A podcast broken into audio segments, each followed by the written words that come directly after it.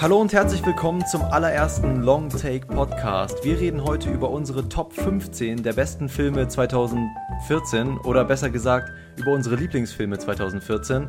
Mein Name ist Johannes und mit mir am Start ist der Lukas. Moin moin. Hallo, hallo. Das Kinojahr 2014 hat mit der Oscar-Veranstaltung vor einer Woche ungefähr für mich ähm, ja erst so wirklich sein richtiges Ende gefunden. 2015 kann kommen, ich bin schon wieder bereit, aber Bevor wir in das frische Kinojahr einsteigen, lohnt sich doch nochmal ein Rückblick auf das Jahr 2014.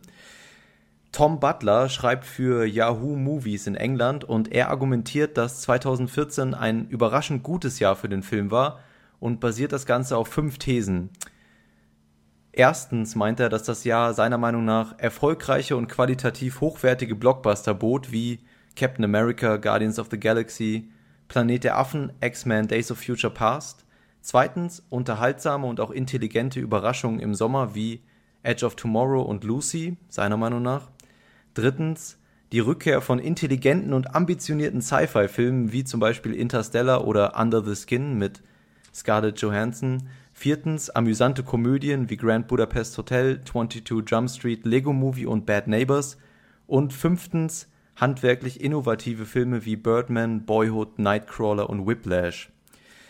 Ob man die genannten Filme jetzt selbst so kategorisieren würde, sei mal dahingestellt, aber der Artikel brachte mich zumindest so ein bisschen ins Grübeln darüber, was ein gutes Jahr für Film von einem großartigen oder mittelmäßigen Jahr unterscheidet und ob sich das überhaupt wirklich lohnt, ein ganzes Jahr mit seiner Masse an Filmen so zu verallgemeinern.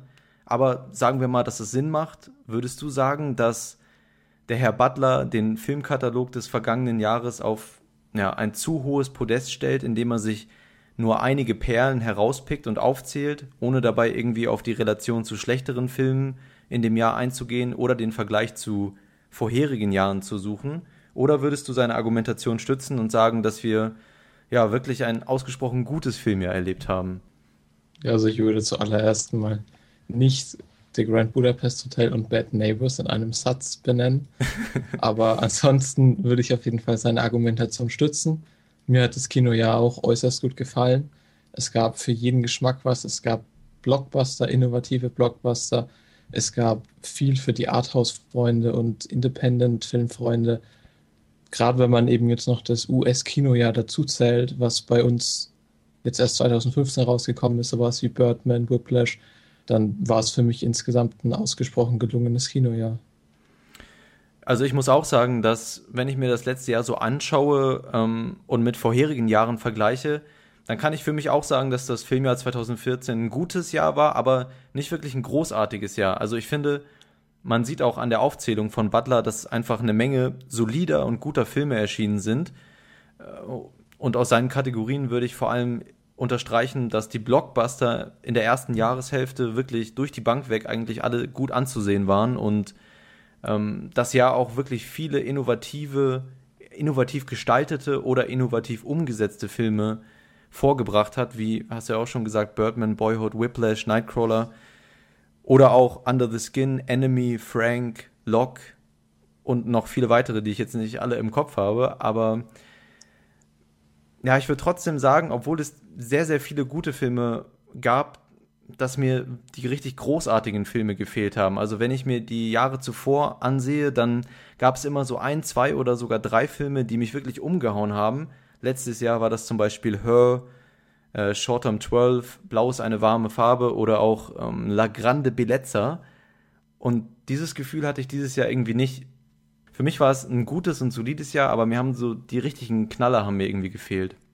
Also das sehe ich ähnlich. Ich würde Whiplash mehr oder weniger als den einen richtig großen Knaller, der mich zumindest vom, vom Level her, vom Mitreißen zu definieren dieses Jahr. Anderes, ja gut, ich will jetzt nicht so viel vorwegnehmen von meiner Top-Liste, mhm. aber die letzten Filme, die mich in den letzten Jahren so begeistern konnten, waren Drive oder auch Blau ist eine warme Farbe. Und seitdem kam nichts Großartiges in der Richtung mehr. Also es war ein gutes Jahr, aber es ist auf jeden Fall noch viel Luft nach oben. Und bin gespannt, was 2015 jetzt kommt. Gut, bevor wir dann in unsere Top 15 einsteigen, wollte ich noch einmal den kleinen Hinweis loswerden. Wenn euch diese Show hier gefällt oder ihr mehr erfahren möchtet oder in Zukunft mehr von uns hören möchtet, dann könnt ihr einfach auf unsere Webseite gehen namens longtake.de. Dort findet ihr alle Informationen zu unserem Podcast, auf welchen Plattformen ihr den überall finden könnt und auf welchen sozialen Netzwerken wir so unterwegs sind, falls euch das interessiert.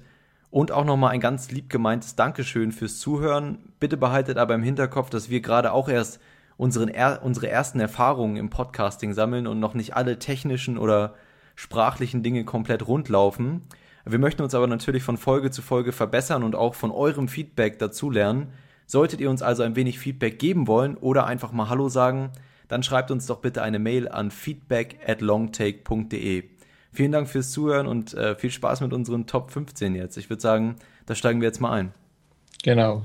Kleine Ansprache vorweg. Ähm, die Listen sind auf jeden Fall subjektiv. Wir haben beide nur die Filme in unseren Listen, die wir auch gesehen haben. Wenn irgendjemand einen Film großartig findet, den wir nicht gesehen haben, können wir den natürlich nicht mit reinnehmen. Und ähm, wir haben auch, also zumindest ich habe jetzt keine Filme, die bei uns 2014 gestartet sind, aber in Amerika 2013 waren bedacht. Sowas wie The Wolf of Wall Street wäre bei mir zum Beispiel ziemlich hoch gewesen, aber den habe ich außen vor gelassen. Und release-technisch haben wir beide wohl jetzt so Filme in unseren Listen, die ihre Uraufführung 2014 hatten. Genau, in den USA. Für mich, also für mich persönlich geht das Kino ja auch immer so ein bisschen von Oscar-Veranstaltung zu Oscar-Veranstaltung. Das sehen manche anders. Manche machen das halt nur anhand der deutschen Filme, aber ähm, ja, ich finde, wenn man dann über die Oscar-Filme redet, die halt vor einem Jahr schon gekürt wurden, ist das so ein bisschen schon Schnee von gestern, ne? Also. Ja, das, deswegen habe ich mir natürlich auch überlegt, sowas wie Her, Wolf of Wall Street. Wenn wir da jetzt noch drüber reden, ist das ist echt schon eine Weile her, seit die rausgekommen sind und deswegen lieber neuere Filme, die auch dieses Jahr bei der Oscarverleihung dran kamen, sind wir aktueller und sind bestimmt auch ansprechender für unser Publikum. Gut, dann würde ich sagen, steigen wir ein in die Top 15.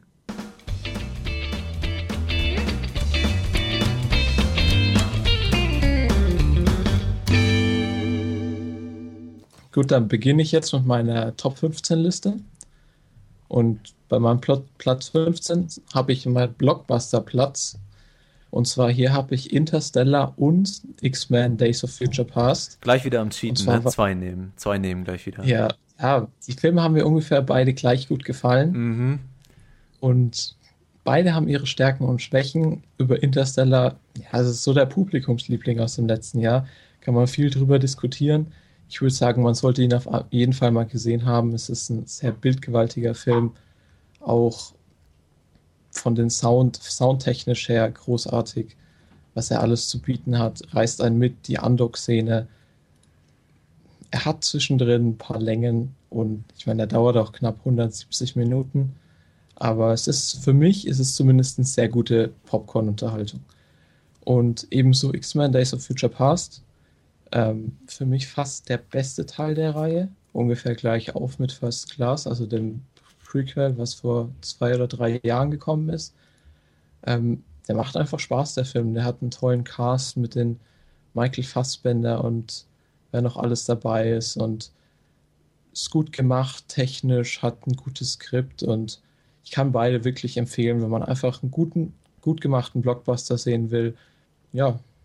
X-Men habe ich noch nicht gesehen, steht auf jeden Fall auch noch auf meiner Liste. Interstellar fand ich im Kino war es auf jeden Fall ein Erlebnis, hat Spaß gemacht. Aber ich fand trotzdem, dass es einer der schwächeren von Nolans Filmen war, weswegen der jetzt Spoiler auch noch nicht, nicht mehr in meiner Liste drin ist. Aber ich finde es gut, dass du ihn nochmal erwähnst, weil es ist halt schon ein sehr ambitioniertes Werk und verdient auch irgendwie, ja, so, wenn man auf das Jahr zurückguckt, erwähnt zu werden. Es ist halt, ja, einfach ein Film, der durch seine visuelle Darstellung und seine, seine komplexen Theorien und, und die Intention dahinter einfach beeindruckt und auch mitreißt und dementsprechend hat das verdient. Für mich, ja, war es irgendwie ein bisschen zu viel Gefühlsduselei. Es gab ein paar richtig gute Szenen und auch emotional, aber am Ende fand ich, wo es dann drauf hinausgelaufen ist, hat das alles für mich nicht mehr so wirklich Sinn gemacht, auch wenn es plottechnisch vielleicht erklärbar ist, aber die ganzen Theorien haben mich da nicht mehr so überzeugt und das Ende an sich, aber äh, der Weg dahin war auf jeden Fall sehr unterhaltsam und Nolan kann ja auch nicht so viel falsch machen eigentlich, ne? Ging mir auf jeden Fall genauso. Ich habe der Film, ich hätte den fast noch ein bisschen lieber gemocht, als es dann tatsächlich war. Also hat mir nicht ganz so gut gefallen wie ich. Der wurde ja unglaublich gehypt vorher. Und aber man sollte sie sich auf jeden Fall mal anschauen. Nolan, ich glaube, seine besten Filme für mich sind auf jeden Fall Prestige und Inception. Und mhm. an die kommt er nicht ganz ran, aber es ist trotzdem ein guter Film. Gut, dann würde ich sagen, mache ich weiter mit, meinen, mit meiner Top 15. Und zwar habe ich, ich habe dich gerade ein bisschen kritisiert, aber ich habe auch zwei Filme auf, den, auf dem 15. Rang. Und zwar habe ich mir oder will ich mir die Chance nicht nehmen lassen, in so einer Top-Liste, wenn wir die hier schon ins Internet stellen, so ein paar kleinere Filme zu nennen, die die Leute vielleicht sonst nicht sehen würden.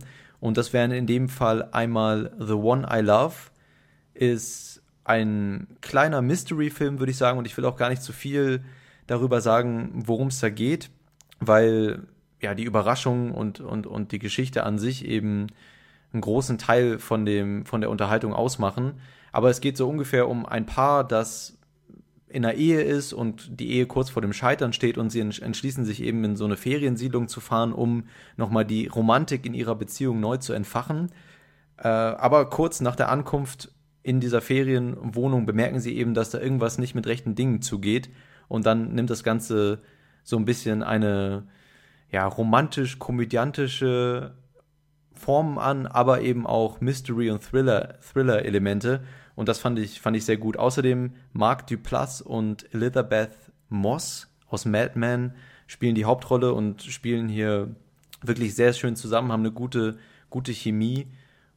Und hat, war einfach ein Film, der mich plottechnisch gerade gegen Ende hin vielleicht ein bisschen enttäuscht hat, aber trotzdem, der Film sieht umwerfend aus, das Schauspiel ist gut, äh, es gibt viele Überraschungen und ist einfach die clevere Variante von so einer romantischen Komödie aus Hollywood. Geht 90 Minuten, kann man sich gut mal geben.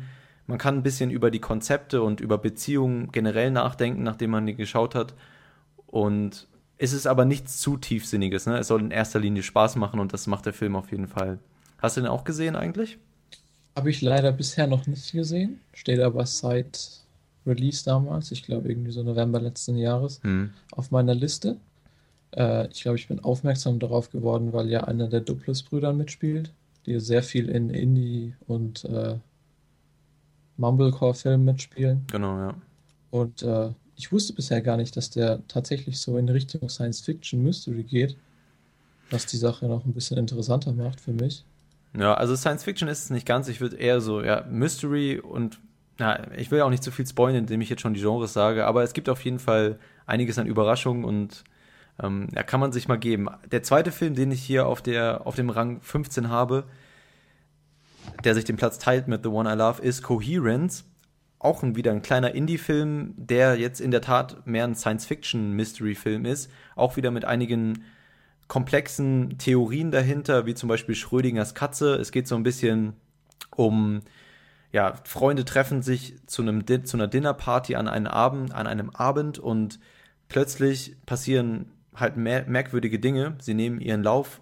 Mehr muss man dazu eigentlich gar nicht sagen. Ich will hier auch nicht wieder äh, zu viel spoilen. Das, auch hier ist es wieder so, dass es ein kleiner Film ist mit ganz kleinem Budget, aber trotzdem eben diese Science-Fiction-Thriller-Elemente sehr gut implementiert wurden und es ist eben immer das Problem mit solchen ambitionierten kleinen Sci-Fi oder, oder Mystery-Filmen, dass sich plottechnisch das Ganze immer so ein bisschen verliert an so einer gewissen Stelle, aber ich finde, der Film hier macht das eigentlich ganz gut und ähm, das Wichtigste ist auch immer, dass es ein Ende gibt, was irgendwie Sinn macht. Das Ende muss jetzt nicht das beste Ende aller Zeiten sein und es muss einen nicht total vom Hocker hauen, aber solche Filme müssen es irgendwie schaffen, zumindest ein einigermaßen zufriedenstellendes Ende abzuliefern. Und ich finde, äh, da kann man sich hier drüber streiten, aber für mich war es schon ein zufriedenstellendes Ende, in das man ein bisschen was hineininterpretieren kann und auf jeden Fall die Landung hat, hat der Film nicht komplett versaut. Und das ist schon mal eigentlich, eigentlich ähm, das Wichtigste bei solchen Filmen und auch einfach die Reise dorthin an den Endpunkt macht einfach Spaß. Wie gesagt, kleiner Sci-Fi, kleine Sci-Fi-Perle aus dem Jahr 2014 und das Ganze kommt, der Ganze kommt auf Blu-ray am 27. März raus, also schon bald. Ja, ich glaube, wir haben den damals ungefähr so zur selben Zeit gesehen. Mhm. Und mir hat er auch sehr gut gefallen. Der ist jetzt auch knapp an meiner Topliste vorbeigeschrammt. Ich glaube, am Anfang des Jahres oder in der Mitte hatte ich den in meiner Topliste. Jetzt am Ende hat das nicht mehr ganz gepackt. Aber Ich fand es toll, was der vor allem für die minimalen Mittel, die der hat und ein kleines Budget, was der für eine Atmosphäre schafft.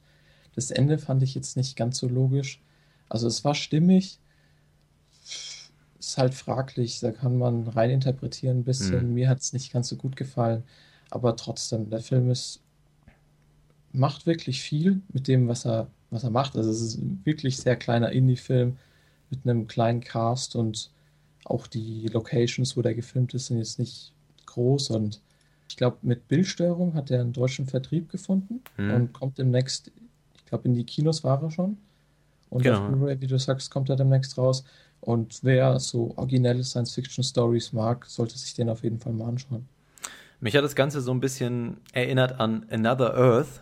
Bloß eben, Another Earth war eben das Drama zu dieser ganzen Theorie, ohne jetzt spoilen zu wollen. Also, das ist nicht dieselbe, nicht derselbe Plot, der da stattfindet. Es sind schon, es sind andere Geschichten, aber es hat mich trotzdem so vom Stil her daran erinnert, bloß dass Another Earth eben so mit der Philosophie beschäftigt war und, und mit dem Drama und Coherence sich jetzt eben so ein bisschen mehr mit der Praxis und mit der, nicht unbedingt Action, aber es ist auf jeden Fall eben ein Film, der unterhalten will an, und, und weniger auf die philosophische Ebene, sondern eben mehr auf die Unterhaltungsebene abzielt und das macht er dementsprechend gut. Ja, also Coherence und The One I Love auf meinem Platz 15. Was hast du auf deinem Platz 14? Okay, dann gehen wir weiter. Mein Platz 14 ist äh, Adieu au langage von Jean-Luc Godard. Ähm, am liebsten würde ich euch jetzt erzählen, um was es in dem Film ging, aber so richtig kann ich das selbst nicht sagen. Er handelt so grob von einer verheirateten Frau, die auf einen Mann trifft. Die beiden lieben sich dann, streiten sich. Es geht um den Verlust der Sprache und dazwischen kommt dann nochmal ein Hund zum Vorschein, der auch eine Hauptperson ist. Ähm, kurz, kurz danach beginnt dann ein zweiter Film, der scheint, als wäre der genau derselbe. Im Endeffekt ist er aber doch anders, weil hier steht die Metapher im Mittelpunkt und nicht der Mensch. Man merkt schon, dass das kein Film, wie wir ihn sonst kennen, es ist ein Kunstfilm, Experimentalfilm. Dürfte mit Sicherheit nicht jedem gefallen. Das Besondere ist hier, der ist in 3D gedreht und ähm, hat auch ein paar 3D-Gimmicks, die man so nicht kennt. Und das macht den Film auch aus. Also, wenn ihr die Möglichkeit habt, den irgendwie in 3D zu sehen, auf Blu-ray gibt es den, dann macht es. In 2D würde ich den nicht empfehlen, weil der Film definiert sich über seine Bilder und funktioniert auch nur in 3D. Und ähm, das ist der teilweise künstlerische Einsatz von 3D. Dann gibt es ein paar so Shots, wo tatsächlich zwei Leute im Bild sind. Einer läuft aus dem Bild raus, der andere bleibt im Bild und man sieht beides. Die eine Person im linken Auge, die andere im rechten. Es ist dann natürlich verschwommen, weil anders geht es ja nicht. Aber sowas hat man nicht gesehen bisher. Sowas ist ganz neu und ist auch eine Erfahrung wert. Sowas hätte ich gern im Kino gesehen. Ich glaube, der Film lief nur in einem Kino in Deutschland. Hier ist natürlich das Problem, dass die kleinen Kinos nicht die 3D-Technik hatten Mhm. und die großen Kinos so einen speziellen Film nicht ins Programm nehmen wollten. Aber also ich weiß jetzt auch nicht, ob ich den empfehlen soll, weil mir hat er als Gesamtkunstwerk gefallen. Falls jemand kennt, zum Beispiel von 2012, Post Tenebras Lux. Das war auch ein ähnlicher Kunstfilm. Ein bisschen vergleichbar sind die beiden.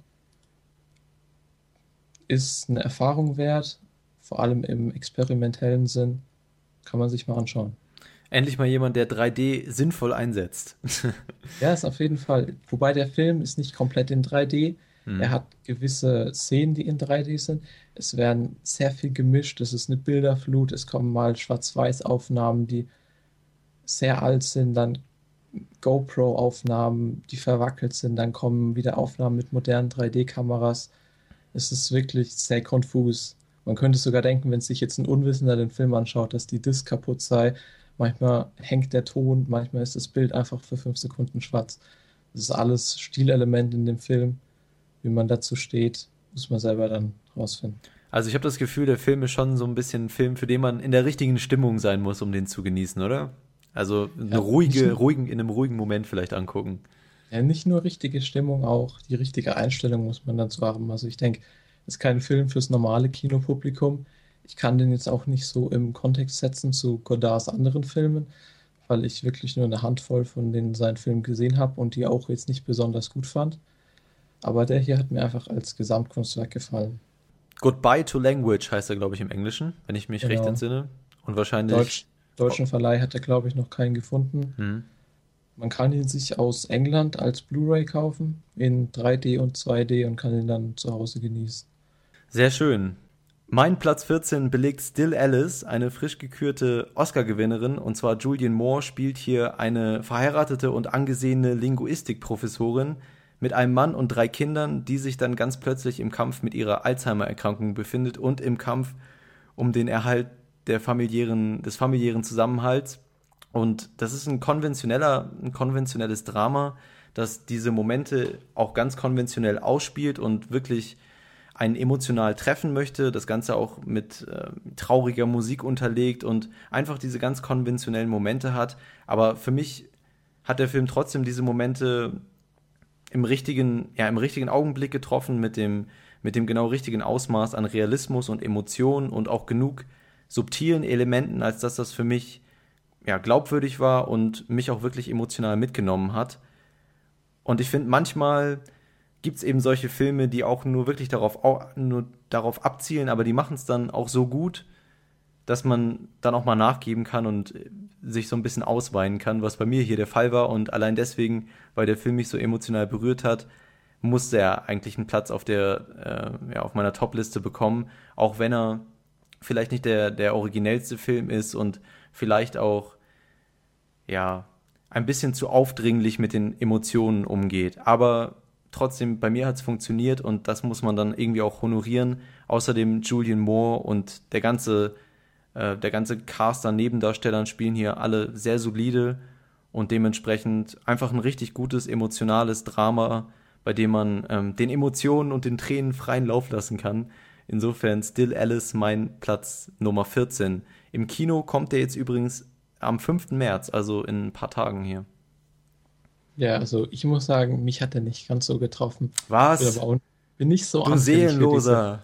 Für diese, diese Krankheitsdramen, wenn es halt, es ist dramatisch, okay, aber mich hat es berührt, aber nicht ganz so arg. Und ich muss auch zugeben, es ist schon ein bisschen her, seit ich den gesehen habe. Ich habe den letztes Jahr gesehen, wo der von den Sony Leaks released wurde. Ja, böse, böse, aber wenn man dann halt mal die Möglichkeit hat, einen Film so früh zu sehen, während wir bei uns erst in vier Monaten im Kino startet, dann nutzt man halt ab und zu mal die Gelegenheit. Und ich habe auf jeden Fall noch im Kopf, es ist ein schöner, wobei eigentlich eher trauriger Film. Hm. Julian Moore war großartig und der Oscar auf jeden Fall verdient. Aber mir hat auch der restliche Cast gefallen.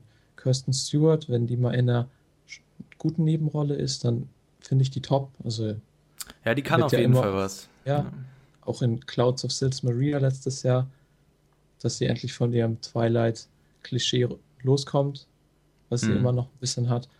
Und ja, ich werde mir den vielleicht demnächst auch nochmal anschauen. Ja, ich würde ihn auf jeden Fall empfehlen. Ich finde, ich habe ja gerade auch gelobt, Julian Moore in der Rolle sehr gut. Allerdings, was die ähm, Spreu immer vom Weizen trennt, sind die Heulszenen. Das ist einfach so. Mir, mir, kann keiner erzählen, dass das nicht eine der härtesten Aufgaben eines Schauspielers ist, vor der Kamera zu weinen. Klar, zum Schauspiel gehört mehr und auch subtile Gesichtsausdrücke und so weiter. Aber wirklich, die Heulszenen trennen das Spreu vom Weizen, weil es ist so schwer, glaubwürdig, wirklich einfach, einfach zu weinen, ohne dass es ins Lächerliche abdriftet, aber trotzdem eben, trotzdem eben die ganzen Emotionen ausdrückt, die dieser Charakter in dem Moment hat. Ja, also das ist immer knapp auf der Grenze zum ich würde darüber lachen oder ich würde darüber weinen oder ich würde mit ihr weinen. Das ist immer so ganz, ganz knapp auf der Grenze und ich finde auch hier in einigen Momenten ist es vielleicht ein Hauch zu viel von Julian Moore, aber das ist einfach super schwer, das, das genau richtig zu treffen, diese Momente. Deswegen mache ich ihr da keinen Vorwurf. Sie hat natürlich trotzdem wunderbar geschauspielt. Aber ja, diese Momente sind einfach immer sehr, sehr tricky für, für Schauspieler zu treffen. Und ich sage das, weil wir nachher nochmal zu einem ähnlichen Moment kommen, wo ich das nochmal ansprechen werde, bei dem das dann vielleicht noch ein bisschen mehr schiefgegangen ist als hier in dem Film. Wobei, nochmal, ich, ich fand sie großartig in dem Film und ich finde, sie hat den Oscar auf jeden Fall auch verdient. Ja, noch kurz zu Still Alice, oder ja. beziehungsweise worauf du hinaus wolltest, glaube ich, mit den Holzszenen. Das ist eben so eine Sache. Du hast so absolut recht, dass die, ob sie dramatisch sind oder ins Lächerliche überfallen, das ist immer so ein sehr schmaler Grat und ich glaube, ich weiß, auf welchen Film du hinaus willst und da hat es auch für mich eine besondere Rolle gespielt und nicht so ganz funktioniert mit den Holzseen. Aber ich würde sagen, jetzt kommen wir zu meinem Platz 13. Jawohl. Das war, das ist Joe. Da sage ich kurz, um was es geht, weil gerade bei den kleineren Filmen, die wird nicht jeder auf dem Zettel haben. Und zwar handelt der Film von Gary, einem 15-jährigen Jungen, der in ärmlichen Verhältnissen lebt. Eines Tages trifft er auf Joe, einen Ex-Sträfling, der arbeitet als Waldarbeiter und Gary bittet ihn um einen Job. Gary hat in seiner Familie große Probleme. Sein Vater ist ein Säufer und ein Schläger. Und als Gary dann den Job bei Joe hat, kommt auch sein Vater, reißt sich einfach sein Geld unter den, unter den Nagel. Ähm, Joe übernimmt dann so ein bisschen die Vaterrolle für Gary und legt sich auch mit seinem echten Vater an, dass das nicht alles so glatt geht, zeigt dann der Film. Nebenher gibt es auch noch ein paar Entwicklungen aus Joes Vergangenheit, seinen kriminellen Tugenden von früher. Und das spielt sich dann alles aus und das sieht man dann im Film. Jedenfalls ist der Film so ein wasch waschechtes Südstaatendrama, was, wie man gerade schon gehört hat, so ein bisschen im White Trash-Milieu spielt, also Unterschicht. Alle, die, naja, nicht unbedingt alle kriminell, aber kein Geld und allerhöchstens so bis in die Arbeiterstufe hinein. Erinnert ein bisschen an Winter's Bone, falls du den kennst, mit ja. Jennifer Lawrence, glaube ich. Oder auch an Matt, nicht nur vom Namen her. Wobei Matt für mich der wesentlich bessere Film war, aber Joe ist hier viel düsterer und mhm. sogar ein bisschen deprimierend fast schon, wenn man die ganzen Abgründe sieht, die sich da auftun. Und gerade schauspielerisch hat mich der Film umgehauen. Hier gibt es mal wieder Nicolas Cage in einer tollen Rolle zu sehen. Was der in letzter Zeit geleistet hat, war ja eigentlich nicht so erwähnenswert. Ich glaub, Wohl wahr. Ich glaube, er war in Left Behind, diesem Totalausfall vor kurzem. Der müsste irgendwo bei IMDb mit so einer Wertung von 3,1 rumschwirren. Das sagt schon viel. Oder halt in so mittelmäßig beschlechten Gangster-Movies, Stolen, Tokarev, die habe ich mir alle angeguckt als Nick Cage-Fan, aber gutes berichten, berichten kann ich über die auf jeden Fall nicht. Und hier ist er mal wieder wirklich, liefert eine tolle Performance ab. Ich würde sagen, sogar die beste seit sehr, sehr langer Zeit. Diese Rolle des Joes, des Ex-Sträflings, der so ein bisschen heruntergekommen ist, und noch besser in dem Film fand ich aber Ty Sheridan, also den Jungschauspieler. Den kennt man auch aus Matt. Der hatte fast eine ähnliche Rolle. Der ist für mich fast das Beste, was es im Moment gibt an Jungschauspielern. Ist unglaublich, was der leistet. In dem Film fand ich ihn sogar noch etwas stärker als in Matt. Und der ist so, also sein, sein Schauspiel ist so authentisch und der ganze Film ist so authentisch. Äh, es gibt zum Beispiel, der Cast ist ähm, halb-halb geteilt aus echten Schauspielern und Amateuren, die extra für den Film gecastet wurden. Der alkoholkranke Vater von äh, Gary, also Ty Sheridan, ist zum Beispiel ein Amateur, der äh, ein Obdachloser war und auch ein echten Trinker. Den haben sie von der Straße geholt, haben sie für den Film gecastet.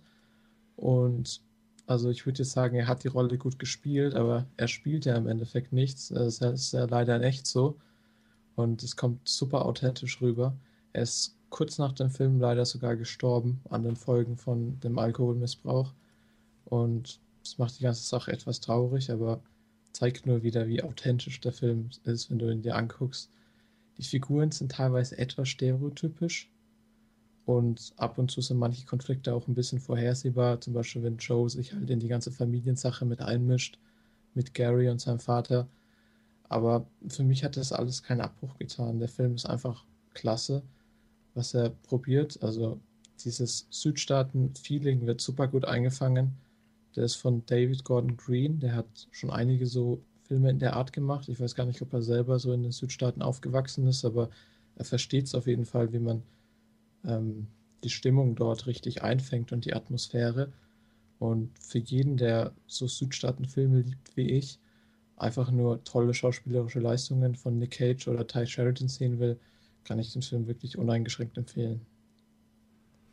Sehr gut, ich habe den noch nicht gesehen, habe den aber auch bei iTunes schon mal beäugt, ob ich mir den gebe, aber ich habe auch so ein paar negative, negative Kritiken gelesen, die gesagt haben, dass er eben nicht wirklich an die ganz großen Dramen rankommt und da eventuell, ja, oder sich eventuell auch ein bisschen zieht, aber dass die Performances von Nick Cage und äh, Ty Sheridan auf jeden Fall mal einen Blick wert sind. Und ich finde die ganze Idee auch interessant, eben Nicht-Schauspieler zu benutzen, um zumindest kleinere Rollen, aber ich, obwohl ich jetzt glaube, dass in dem Fall ist es gar nicht eine so kleine Rolle, ne, oder?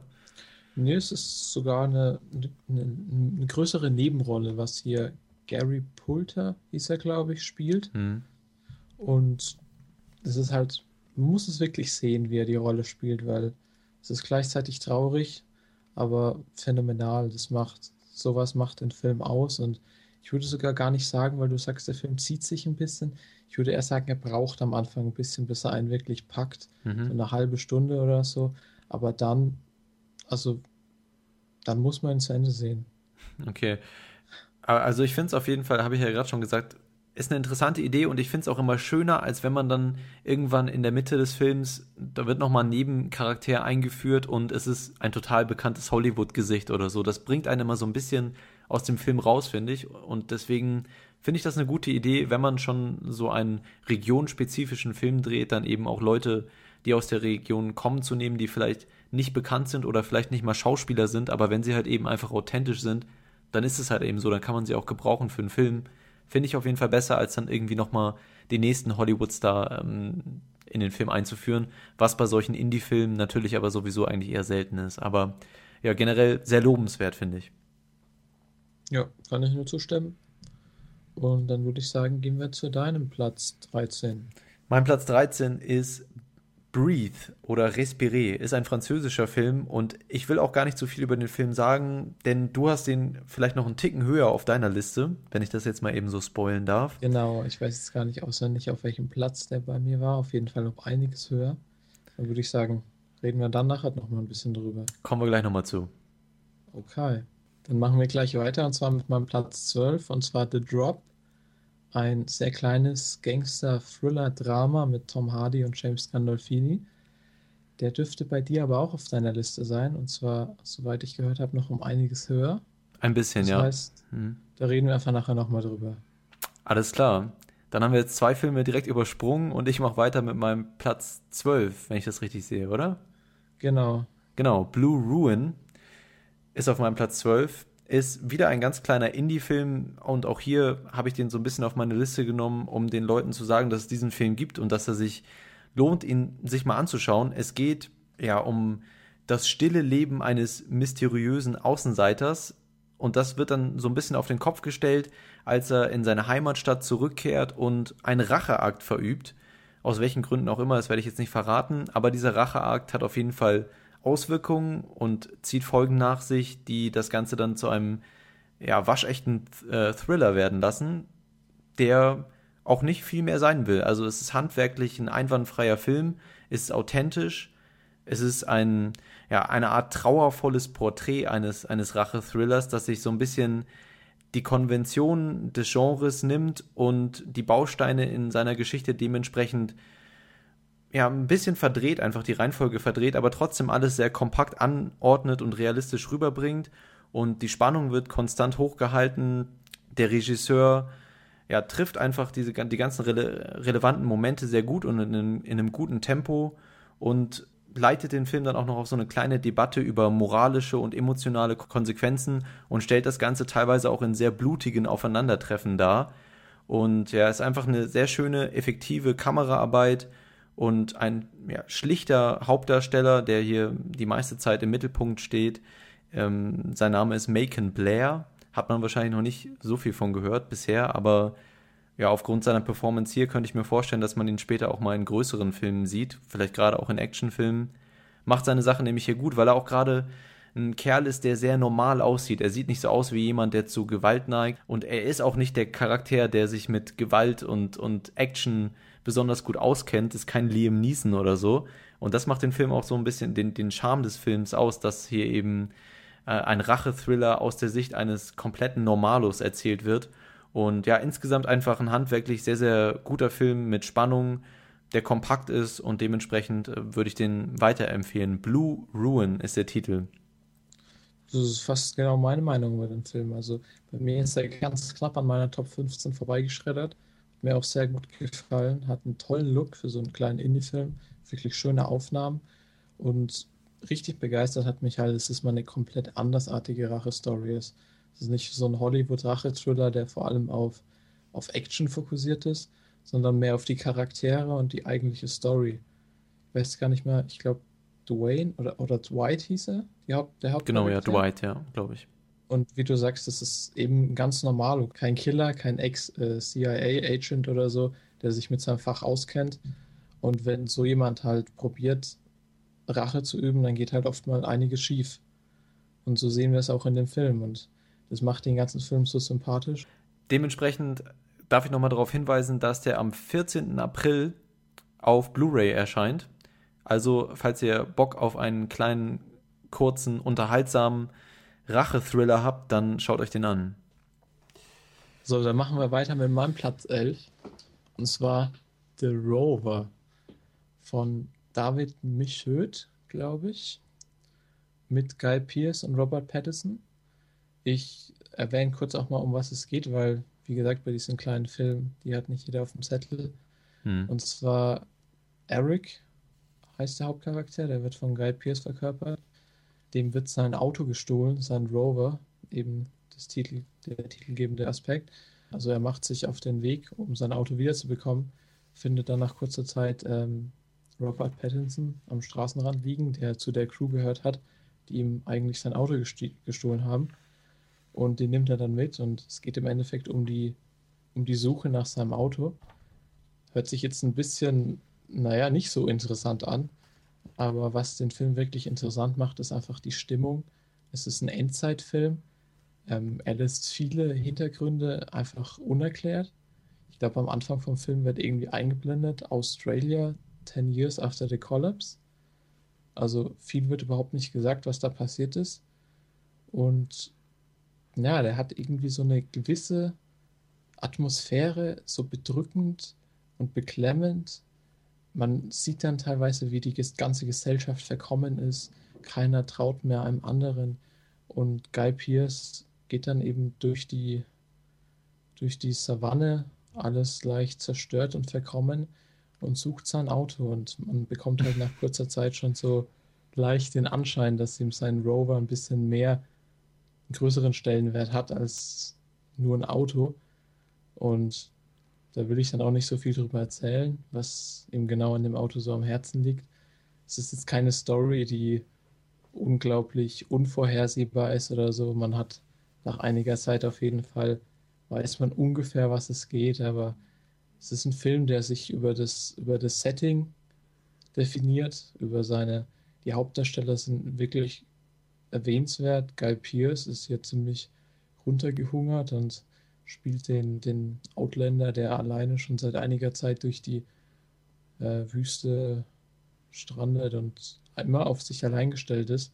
Und dann findet er eben auf Robert Pattinson, Pattinson, der so ein bisschen, ich weiß nicht, gestört ist oder halt so ein bisschen. Ja, man weiß es eine Zeit lang nicht, ob er ja. geistig vielleicht ein bisschen eingeschränkt ist oder einfach nur, einfach nur ein bisschen dämlich. Aber ja, also wenn ich da mal kurz reingrätschen darf, ich fand The Rover, es war auf jeden Fall, am Anfang hatte mich der Film noch. Es, es gibt eine sehr, sehr gute Eröffnungssequenz, finde ich somit eine der besten Eröffnungssequenzen im letzten Jahr mit Guy Pierce und äh, ja, quasi wie die Geschichte mit seinem Auto oder dem Klau des Autos beginnt.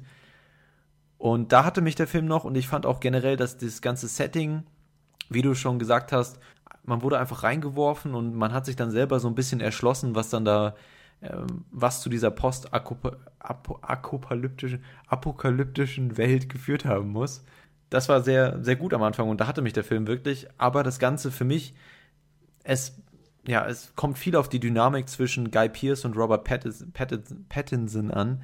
Hm, ganz schön schwere Namen hier. Ähm, äh, ich hab's auch gerade gemerkt. Also es kommt so ein bisschen auf die Dynamik zwischen Guy Pearce und Robert Pattinson an. Und ich fand, je länger der Film gedauert hat, desto weniger habe ich mich für Charaktere und auch für die Handlung irgendwie interessiert. Also der Film, es ist, es gibt so einige Highlights und auch einige Action-Elemente, würde ich sagen, aber die sind halt eher rar gesät. Und der Film zieht sich dann doch schon, schon so ein bisschen und es gibt schöne Landschaftsaufnahmen von Australien und diese ganze Welt, das ganze Setting ist irgendwie interessant, aber irgendwie zunehmend habe ich mich nicht interessiert für die, für die Charaktere und was mit denen abgeht und was dahinter steckt und ob sie dann das schaffen oder ob er sein Auto wiederfindet und, und auch das Ziel von Robert Pattinson, der, das kann man glaube ich sagen, ja seinen Bruder sucht, den er so ein bisschen ähm, verloren hat in, aus dem einen oder anderen Grund, auf jeden Fall sucht er den.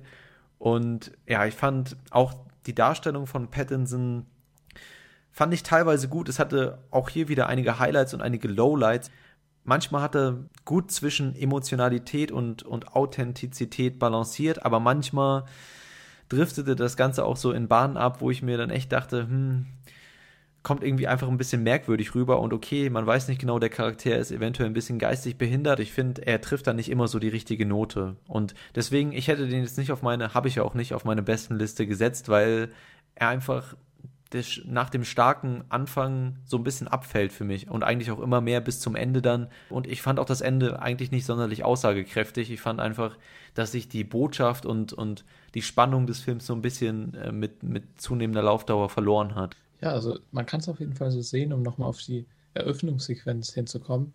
Die fand ich auf jeden Fall beinahe perfekt. Ich denke, du meinst auch, wenn Guy Pierce in diesem genau, ja, heißt, in der Bar, Bar sitzt mhm und man dann das Fenster sieht mit der Hintergrundmusik, wie sein Auto oder draußen ist ein Crash und dann wird sein Auto geklaut. Die fand ich inszenatorisch fast perfekt, also großartig. Genau. Und danach, ja, der Film hat so seine, seine Schwächen. Man, ich habe von vielen Leuten gehört, sie fanden den Film fast einfach nur langweilig. Er ist, er ist wirklich langsam erzählt, sehr gemächlich. Es gibt ein paar Shootouts, die sogar so westernartig inszeniert sind, aber im Großen und Ganzen ist es ein ruhiger Film. Und man muss halt schauen, ob man sich damit anfreunden kann. Er tut nicht viel über die Hintergründe erzählen. Auch am Ende, das Ende, man kann ein bisschen was reininterpretieren, aber man, man merkt halt schon, es ist jetzt kein, kein großer Clou, der, der aufgelöst wird oder so. Mhm. Das ist halt wirklich like it or hate it. Mir hat er richtig gut gefallen. Ich fand auch von dem Regisseur David Michaud seinen ersten Film, Königreich des Verbrechens. Der war auch schon so ein, war ja. auch schon so ein Überraschungshit. Sehr kleiner Film, ging über so, ähm, ja, über so eine Gangstertruppe. Boah, ich habe es jetzt gar nicht mehr so im Kopf, aber es war ja, auf jeden Fall auch ein sehr gelungener kleiner Film. Und ähnlich hier, ich finde, der hat wirklich viel gemacht. Ich habe lange Zeit schon keine so eine überzeugende Endzeit-Atmosphäre gesehen. Und wenn, wenn jemand nicht unbedingt so viel Action und, und Thriller in dem Film braucht, sondern sich auch über gute Charaktere definieren kann, ruhig, gemächliches Erzähltempo und einfach die, die Endzeitspannung, die da, ich meine auch diese, sie kommen ja dann in diesen, was ist das, diesen, diesen Schrottplatz oder so, wo ein paar Händler sind ja. Man merkt halt richtig, wie die Charaktere gemacht sind. Keiner kann einem mehr vertrauen. Manche Leute äh, handeln sehr übereilig und unbedacht und man merkt richtig, wie die Gesellschaft verkommen ist und so.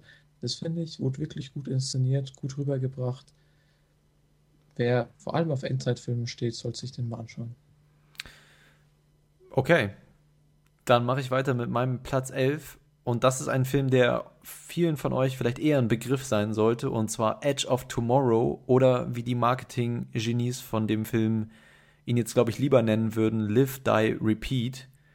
Und für alle, die den nicht kennen, es handelt sich um einen Sci-Fi-Blockbuster und handelt von einem kampfunerprobten Offizier in der US Army und der wird an die Front eines Krieges gegen Aliens beordert, obwohl er eigentlich kein Krieger ist sondern eher so ein, ja auch so ein Marketing-Fuzzi oder so oder einer, der mit PR-Sachen umgeht. Und ja, er muss sich jetzt aber an der Front beweisen und Tag für Tag wird er zu der wichtigsten Waffe in diesem Krieg. Ich weiß jetzt gar nicht, ob ich die Prämisse spoilen sollte oder nicht. Was meinst du? Dass das lehnt ja so an einen anderen sehr bekannten Film an. Meinst du, ich soll das sagen oder nicht? Ja, also ich denke, man kann auf jeden Fall verraten, an welchen Film es anlehnt oder was die Prämisse des Films ist. Genau, es ist ja wahrscheinlich auch im Trailer drin, also das Ganze erinnert sehr an Groundhog Day, ein Film, wo der Hauptcharakter den Tag immer von neuem beginnen muss. Und so auch hier wird ja, ein bisschen simple Erklärung dafür gegeben, aber das ist auch gar nicht so wichtig. Der ganze Plot oder die Erklärungen sind gar nicht so wichtig, dann es kommt eben mehr auf die Unterhaltung an. Und Tom Cruise und Emily Blunt und diese ganze Geschichte, der Tag, der immer wieder wiederholt wird, ist vielleicht nicht besonders originell, sondern eher abgekupfert von eben Groundhog Day, aber macht einfach unfassbar Spaß. Und für mich war es vielleicht sogar so der beste Blockbuster im, im vergangenen Kinojahr. Und er macht, er macht das, was ein Film dieses Genres einfach machen muss. Er verschwendet wenig Zeit auf unnötige Exposition und Erklärungen und steigt im Prinzip direkt mit der, und nicht ganz direkt, aber fast direkt mit der Action ein. Und diese Einsicht gepaart mit, ja, mit dieser spannenden Prämisse und das Ganze so ein bisschen in neuem Anstrich und mit charismatischen Schauspielern und super Effekten einfach für die große Leinwand und Charakteren, die einem ja nicht irgendwie langsam näher gebracht werden, sondern die man dann so während der Action und während das Ganze passiert immer, immer besser kennenlernt und die auch eine gute Chemie miteinander haben. Also hier in dem Fall Tom Cruise und Emily Blunt. Und ich finde, man kann ja von Tom Cruise auch halten, was man möchte. Ich finde, er ist einfach der geborene Action-Schauspieler. Er ist einfach der Typ, vielleicht sogar so einer der letzten, der sich in den Blockbuster hinstellt und einfach abliefert. Der Kerl macht seine Stunts selber und er ist vielleicht nicht der beste emotionale Schauspieler oder der, der mit dem größten Tiefgang, aber ich finde, für solche Action-Blockbuster ist er einfach unfassbar gut geeignet. Und dementsprechend äh, vergehen hier knapp zwei Stunden eigentlich wie im Flug. Und am Ende gibt es dann vielleicht ein paar kleinere Logiklöcher und ich würde sagen, das Ende ist jetzt nicht gerade der, das, das Stärkste an dem Film, aber ich finde, man kann das in, in, in dem Fall dem Film vergeben, weil es einfach fast zwei Stunden lang super viel Spaß macht, eine super Prämisse hat und einen einfach sehr gut unterhält. Ja, das sehe ich genauso. Also ich würde sogar sagen, auch wenn es ein bisschen vom Groundhog Day abgekupfert ist, dass das Konzept für einen Actionfilm relativ originell ist. Und es ist ein Film, der, muss man so sagen, wirklich einfach Spaß macht. Er hat eine tolle Besetzung mit, mit Emily Blunt, die hier diese Full Metal Bitch oder wie wird sie im Film genannt? ich weiß gar nicht mehr genau. So ähnlich auf jeden Fall. Ähm, diesen kampferprobten Kämpfer mit ihrem Anzug darstellt und Tom Cruise macht seine Sache toll. Ich, als Kritikpunkt hätte ich fast ein bisschen gesagt, dass die Story ist ein bisschen kompakt. Ist klar, wenn man, haben wir jetzt schon gespoilt, dass wenn man viele Sachen einfach doppelt sieht, oder ich meine fast den halben Film sieht man sozusagen mehrmals, dass dann alles ein bisschen äh, dass man es ein bisschen mehr zusammenfassen kann, was eigentlich passiert. Aber ich finde eigentlich, dass der, dass der Film auch in denen, ich finde eigentlich, dass der Film das ja auch super macht. Also natürlich werden mehrere Sequenzen immer neu wiederholt, aber es gibt auch immer was Neues, was man sich ansehen kann oder neue Entwicklungen, die eben erforscht werden. Und ich, also ich fand die ganzen Wiederholungen, ich fand keine davon irgendwie überflüssig oder, oder zu ja. langsam. Ich fand es einfach, einfach wirklich selten einen Blockbuster mit so einem guten Tempo gesehen, wo wirklich jede Szene entweder unterhaltsam war oder wichtig für den Plot. Und auch wenn es das Ganze manchmal sich vielleicht ein bisschen einfach macht oder, oder ja, von der Logik her nicht ganz passt, dann komm, scheiß drauf, ist einfach super unterhaltsam. Ja, ja, würde ich, würde ich wirklich uneingeschränkt zustimmen. Es gibt in jedem der Wiederholungen gibt es immer Kleinigkeiten, die man neu entdecken kann, die sich verändert haben. Mhm. Manchmal werden sie auch gar nicht erwähnt, aber man kann sie so erkennen am Rande. Und ich meine halt nur im, im Ganzen die Story. Klar, wenn man, wenn vieles mehrmals erzählt wird, dass man jetzt nicht so einen großen Ausschweif hat. Aber das auch für den Film gesehen macht es eigentlich keinen Unterschied. Der Film macht Spaß und das ist eigentlich alles, was er machen will. Er ist, ist einer der wenigen Blockbuster dieses Jahr, die wirklich auch ein bisschen Hirn noch mit drin haben. Hm. Ich würde ihn jetzt fast auf eine Stufe stellen bei mir wie Interstellar X-Men und dann Edge of Tomorrow. Das sind so meine drei besten Blockbuster dieses Jahr. Und ich habe fast nichts auszusetzen an dem Film. Das Ende vielleicht war mir dann doch ein bisschen, ohne jetzt das zu spoilern, ein bisschen Hollywood-like. Hm. Hätte man das weggelassen, ob man das hätte machen können dann, ob man es so den Zuschauern hätte servieren können, weiß man nicht. Mir hätte es besser gefallen, aber auch so ist es in Ordnung. Ja, ich, ich glaube, der Film, das war auch ein bisschen das Problem in der Produktion, dass sie den Film angefangen haben zu filmen, ohne das Ende eigentlich fertig geschrieben zu haben. Weswegen die das quasi so äh, irgendwie fertig kriegen mussten und das merkt man im Ende auch ein bisschen an. Sie lassen dann die Prämisse, die sie eigentlich den ganzen Film über haben, auch so ein bisschen fallen, um das Ganze dann zu einem Ende zu bringen. Und da hätte man sich sicherlich, wenn man ein bisschen mehr Zeit gehabt hätte, eine cleverere Variante ausdenken können, die das Ganze wirklich, also wenn der Film noch ein geniales Ende gehabt hätte, dann wäre das wahrscheinlich einer meiner Lieblingsblockbuster so des Jahrzehnts geworden oder so. Aber gut, hat er nun nicht.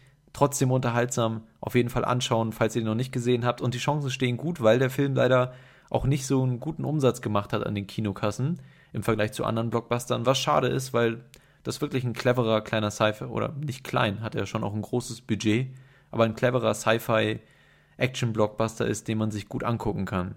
Vor allem war es eine ziemliche Überraschung. Ich habe, ja. ich glaube, nach dem ersten Trailer habe ich mir gedacht, das würde wieder so ein typischer 0815 Blockbuster mit, geht so in Richtung Transformers mit den äh, Maschinenanzügen. Aber dann hat er mich wirklich überrascht. Mhm. Also, wenn ihr Interesse habt an dem Film und jetzt darauf aufmerksam geworden seid, kauft euch die Blu-ray. Der hat auch eine tolle Umsetzung technisch. Man kann ihn sogar in 3D anschauen, habe ich damals gemacht. Ist nicht immer wirklich optimal, weil die schnellen Szenen, die, die Kampfszenen kommen in 3D nicht so gut rüber, aber sonst hat er wirklich eine klasse Tiefenwirkung und so. Kann ich nur empfehlen. Gut.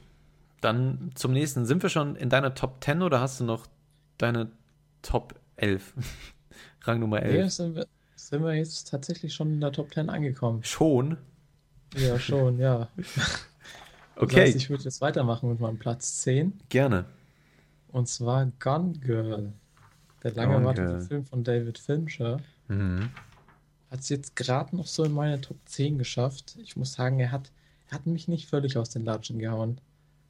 Ist wie immer wirklich absolut stilsicher inszeniert von David Fincher. Mhm. Fight, Fight Club von ihm gehört ja tatsächlich zu einem meiner Lieblingsfilme.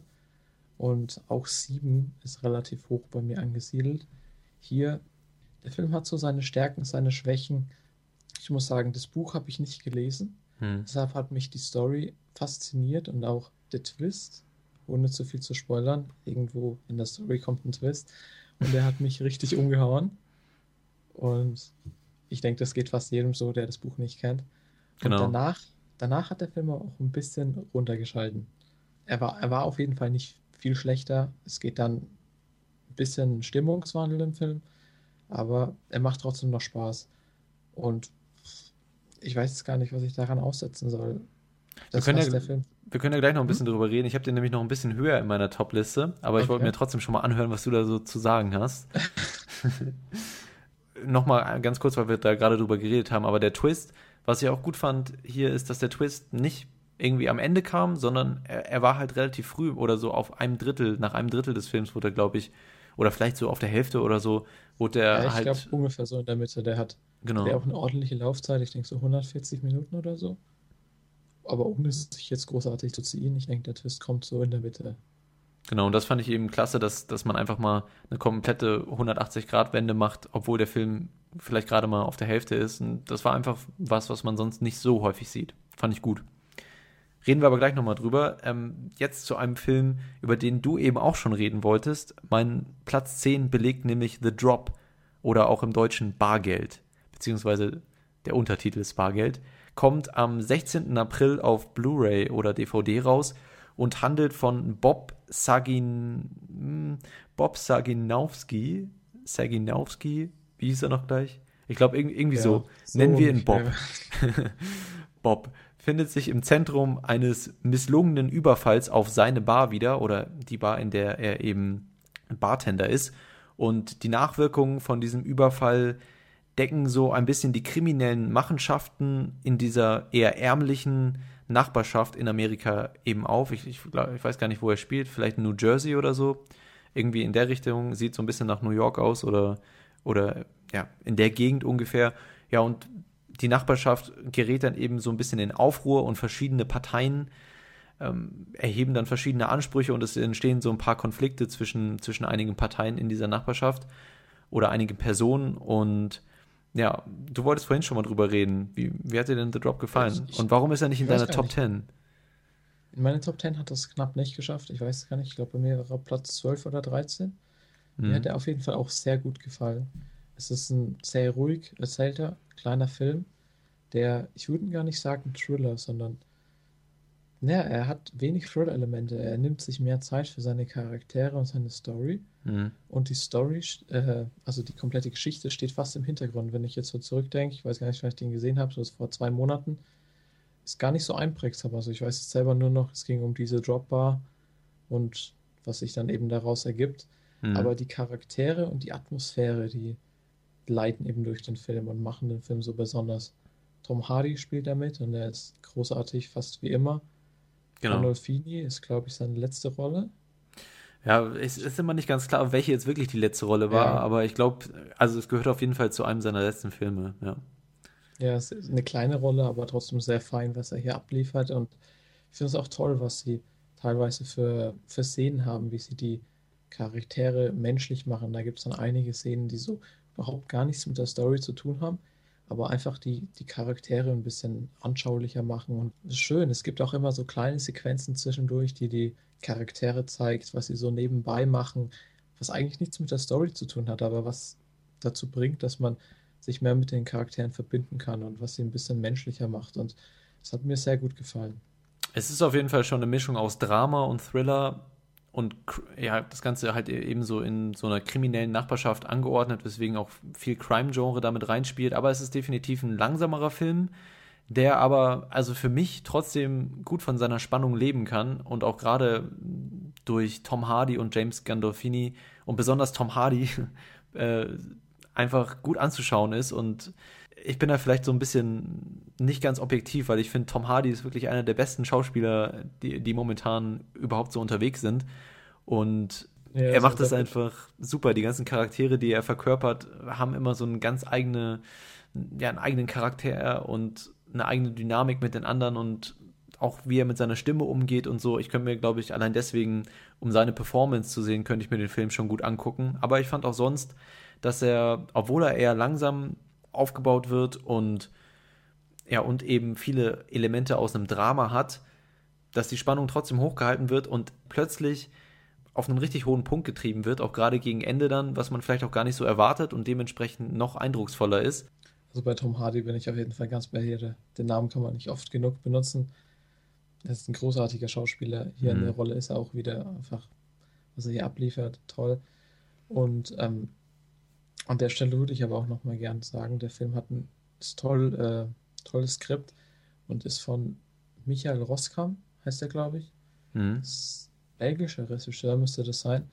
Seinen ersten Film würde ich hier an der Stelle auch nochmal wirklich empfehlen. Bullhead. Das ist so ein ganz düsteres und beklemmendes Drama, was auch in Belgien spielt. Äh, geht um so ein bisschen Mafia und Kartell in so, so ähm, Bullenzüchter. Hört sich jetzt ein bisschen komisch an, aber muss man auf jeden Fall anschauen. Das ist ein ganz, ganz wirklich erdrückender Film. Wuchtig, also noch besser als The Job, würde ich sogar sagen. Okay. Ja, steht auch noch auf meiner Liste, hast du mir auch schon mal vorher von erzählt, aber bin ich noch nicht zugekommen, aber ich bin auf jeden Fall gespannt, weil das hier schon sehr vielversprechend war, was, ähm, was man hier geboten bekommen hat. hat. Gut, deine Nummer 9. Meine Nummer 9. Und zwar, meine Nummer 9 wäre dann Birdman. Birdman. Der ist ja ganz schön, der ist ja ganz schön weit runtergefallen da in deiner Liste. Ja, ich, ich hatte ihn ein bisschen höher, beziehungsweise ich hatte ja erst meine Liste ohne die 2015er Releases bei uns, die 2014 in Amerika erschienen sind. Hab die dann so mit eingebaut in meine Liste, hatte auch echt zu kämpfen, weil mir ist dann im Nachhinein aufgefallen, dass ich viele Filme streichen musste, die ich eigentlich gerne mit reingenommen hätte. Also, dass das Jahr mir im Endeffekt doch besser gefallen hat als zuerst angenommen. Und dann ist Birdman im Endeffekt auf Platz 9 gelandet. Ja, ich weiß noch, Zeit ich weiß noch, als wir über die Oscars geredet haben, warst du ziemlich begeistert von dem Film und wolltest meine Kritik überhaupt nicht wahrhaben wollen. Ja, so war es auch. Und Birdman hat mir auch im ersten Moment sehr gut gefallen, aber ja, und gerade im Vergleich zu den anderen Filmen, die mich teilweise mehr angesprochen haben, die wir dann noch sehen auf meinen ähm, Top-Plätzen aus meiner Liste, und Hm. ist er halt immer weiter runtergerutscht. Ich finde was das- vor allem am Plot lag. Ich finde es lustig, weil jetzt, als wir über die Oscars geredet haben, hast du, hast du quasi gesagt, ach, eigentlich, für mich hat der Film komplett funktioniert und ich war derjenige, der so ein bisschen dagegen argumentiert hat. Und jetzt bei der Liste ist es so, dass, mein, dass ich Birdman sogar noch höher angeordnet habe als du. Ja, das ist oft so. Ich lass, oftmals lasse ich mir auch tatsächlich Filme von anderen schlecht reden. Da bin ich dann so ein bisschen beeinflussbar, aber sehen wir später, dass das zum Beispiel bei Boyhood dann nicht geklappt hat. Und ähm, da kommen wir noch zu, mein Freund. Genau. Und hier ist es jetzt eben Birdman. Also in gewissen Teilen hat der Film wirklich super funktioniert. Ähm, vor allem schauspielerisch. Michael Keaton bin ich immer noch ein bisschen traurig drüber, dass er nicht den Oscar bekommen hat, weil was er hier leistet, ist einfach grandios. Vor allem nicht nur sein, sein schauspielerisches Talent, sondern auch, dass er ein bisschen, äh, dass er Birdman verkörpert. Damals hat er Batman gespielt und dann ist er so ein bisschen in den tiefen Hollywoods verschwunden. Niemand hat sich wirklich mehr für ihn interessiert. Nicht so krass wie bei Birdman selbst, wo Riggen dann wirklich ja. kurz vor dem emotionalen Zusammenbruch steht, genau. aufgrund seiner Erfolglosigkeit. Aber so ähnlich war es auch schon. Und da finde ich es großartig, dass man dann so einen Schauspieler dafür gewonnen hat, der sich nicht nur, der nicht nur die Rolle gut spielen kann, sondern auch damit verkörpern kann. Und da hätte ich mir wirklich gewünscht, dass er den Oscar gewinnt, weil ich denke mal, für ihn ist das eine der letzten Chancen. Mhm. Äh, Eddie Redmayne, der jetzt gewonnen hat, ist noch sehr jung, steht am Anfang seiner Schauspielkarriere. Ich denke, der könnte in nächster Zeit vielleicht noch die Gelegenheit haben auf andere Nominierungen. Und ja, schade, dass er es nicht gewonnen hat. Aber auch andere Schauspieler, Edward, Ed Norton ist hier einfach klasse. Mhm. Da gibt es so viele Szenen, die mit ihm, die einfach super lustig sind. Die, die Probeszene oder wo man ihn dann seinen, seinen Chin stiehlt und der sauer wird oder in der Umkleide. Das ist einfach zum Totlachen. Ja gut, werde ich auch noch mal später was dazu sagen, weil der Film ja ein bisschen höher auf meiner Liste ist. Aber auf jeden Fall ein Film, den glaube ich jetzt, von dem auch jeder eigentlich gehört haben müsste, nachdem er Best Picture gewonnen hat bei den Oscars. Gut, dann mache ich weiter mit meiner Nummer 9 und zwar haben wir hier The Disappearance of Eleanor Rigby oder auf Deutsch Das Verschwinden der Eleanor Rigby. Ein Film, den ich noch nicht vor allzu langer Zeit gesehen habe, den ich aber ja direkt in meine Topliste dann integriert habe, nachdem ich ihn gesehen habe, im Nachhinein quasi für das Jahr 2014. Und es sind eigentlich zwei Filme. Und zwar geht es um zwei Perspektiven einer Geschichte, eines Paares, das eben versucht, ihr Leben und ihre Liebe zueinander oder auch zum Leben an sich, ja, diese Liebe unter erschwerten Bedingungen neu zu finden oder eben auch nicht und dann getrennte Wege zu gehen. Und es ist eben diese Geschichte des Paares, gespielt von James McAvoy und Jessica Chastain. Regie führt Ned Benson, aber die beiden Schauspieler sind wirklich hier der Mittelpunkt dieser zwei Filme. Es gibt auch einen dritten Film, der heißt Them, also sie, Plural. Es ist so ein bisschen ein Zusammenschnitt von den beiden Filmen, den ich jetzt nicht unbedingt empfehlen würde. Also ich glaube, der Film bietet keine dritte Perspektive, sondern es war einfach nur für die Kinos ein Zusammenschnitt aus, äh, aus diesen zwei Filmen, die, glaube ich, wenn man sie wirklich als zwei separate Filme sieht oder äh, als ein Gesamtkunstwerk, aber die Filme eben sich einzeln anschaut, dann funktionieren sie wesentlich besser, ohne jetzt den Zusammenschnitt gesehen zu haben, aber so, was man an Kritikermeinungen hört, ist das wohl so. Und ja, also wie gesagt, es ist diese Geschichte des Paares und der Film lebt halt von den begnadeten Schauspielern McAvoy, auch wirklich einer meiner Lieblingsschauspieler zur Zeit und Jessica Chastain zeigt hier auch, dass sie ähm, richtig gut Emotion, Emotionen darstellen kann. Haben wir vorhin auch schon mal drüber geredet, ohne ins Lächerliche abzudriften oder un, unrealistisch oder nicht authentisch zu wirken. Sie macht das hier wirklich auch sehr natürlich und die beiden haben eine super Chemie. Die Dialoge sind authentisch und die Handlungen auch einigermaßen nachvollziehbar, so nachvollziehbar, wie das für jemanden eben sein kann, der sich nicht in dieser speziellen Situation befindet.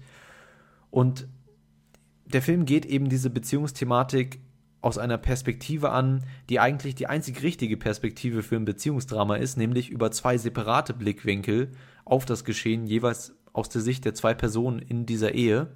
Und die Idee ist wahrscheinlich jetzt nicht ganz so neu, verschiedene Erlebnisse eines Paares aus verschiedenen Perspektiven zu erzählen. Die äh, Fernsehserie äh, The Affair macht das ja zum Beispiel im Moment auch ähnlich und auch nicht unerfolgreich. Hast du, glaube ich, auch schon gesehen, die Serie, ne? Ja, großartige Serie, kann ich nur jedem empfehlen. Genau, aber die zwei Filme konzentrieren sich eben wirklich weniger auf den Plot, der vielleicht in der Serie noch ein bisschen im Vordergrund steht, als auf die Charakter charakterliche Entwicklung und auch die Hintergründe, per, persönlichen Hintergründe der, der Hauptpersonen. Und die beiden Filme leben eben nicht nur von der originellen Prämisse, das aus diesen zwei Perspektiven zu zeigen, sondern eben auch von Authentizität und der emotionalen Durchschlagskraft und der Dynamik in dieser Beziehung. Und wenn, wenn eben zwei so, so charismatische Schauspieler das spielen, dann wirkt das Gezeigte auch gleich noch um einige spannender. Und ich denke, wenn, wenn man mit den Schauspielern nicht so viel anfangen kann, was ich mir jetzt eigentlich nicht vorstellen kann, dann könnte das Ganze auf jeden Fall äh, zu einem langwierigen Filmerlebnis werden. Aber für mich hat es auf jeden Fall funktioniert. Und zwei sehr interessante Filme, die man äh, bei denen ist übrigens, um nochmal was zu ergänzen, auch interessant ist, in welcher Reihenfolge man die schaut. Ich hatte da eine kleine Konversation mit einer, ja, einer Bekannten, würde ich jetzt nicht sagen, auf Letterbox, die eben auch diese zwei Filme gesehen hat, aber eben in unterschiedlicher Reihenfolge. Und dann haben wir uns eben gefragt, inwiefern das unsere Sympathien und auch unseren Blick auf die Ereignisse verändert hat, weil es werden eben gemeinsame Ereignisse gezeigt in beiden Filmen, aber beide Filme füllen dann eben auch die Lücken, in denen die zwei Charaktere allein unterwegs sind. Und dementsprechend äh, hat man, glaube ich, ein ganz anderes Zeitgefühl, weil der eine Film startet ein bisschen früher, der andere ein bisschen später. Der eine nimmt sich für manche Ereignisse mehr Zeit, der andere für, für andere Ereignisse mehr Zeit. Und dementsprechend ist es einfach ein ganz anderes Erlebnis, glaube ich, wenn man die beiden Filme in unterschiedlicher Reihenfolge sieht. Ich habe jetzt Him zuerst geguckt und danach Her und war auch ganz zufrieden mit der Reihenfolge, weil ähm, der Film, der eben auf James McAvoy, sich auf James McAvoys Charakter fokussiert, am Anfang noch so einen kleinen Prolog bietet und auch so ein bisschen die Geschehnisse, Geschehnisse oder Hintergründe ein bisschen mehr erklärt. Aber ich glaube, dass beide Filme auch für sich funktionieren und dann zusammen aber halt ein noch interessanteres Gesamtwerk ergeben.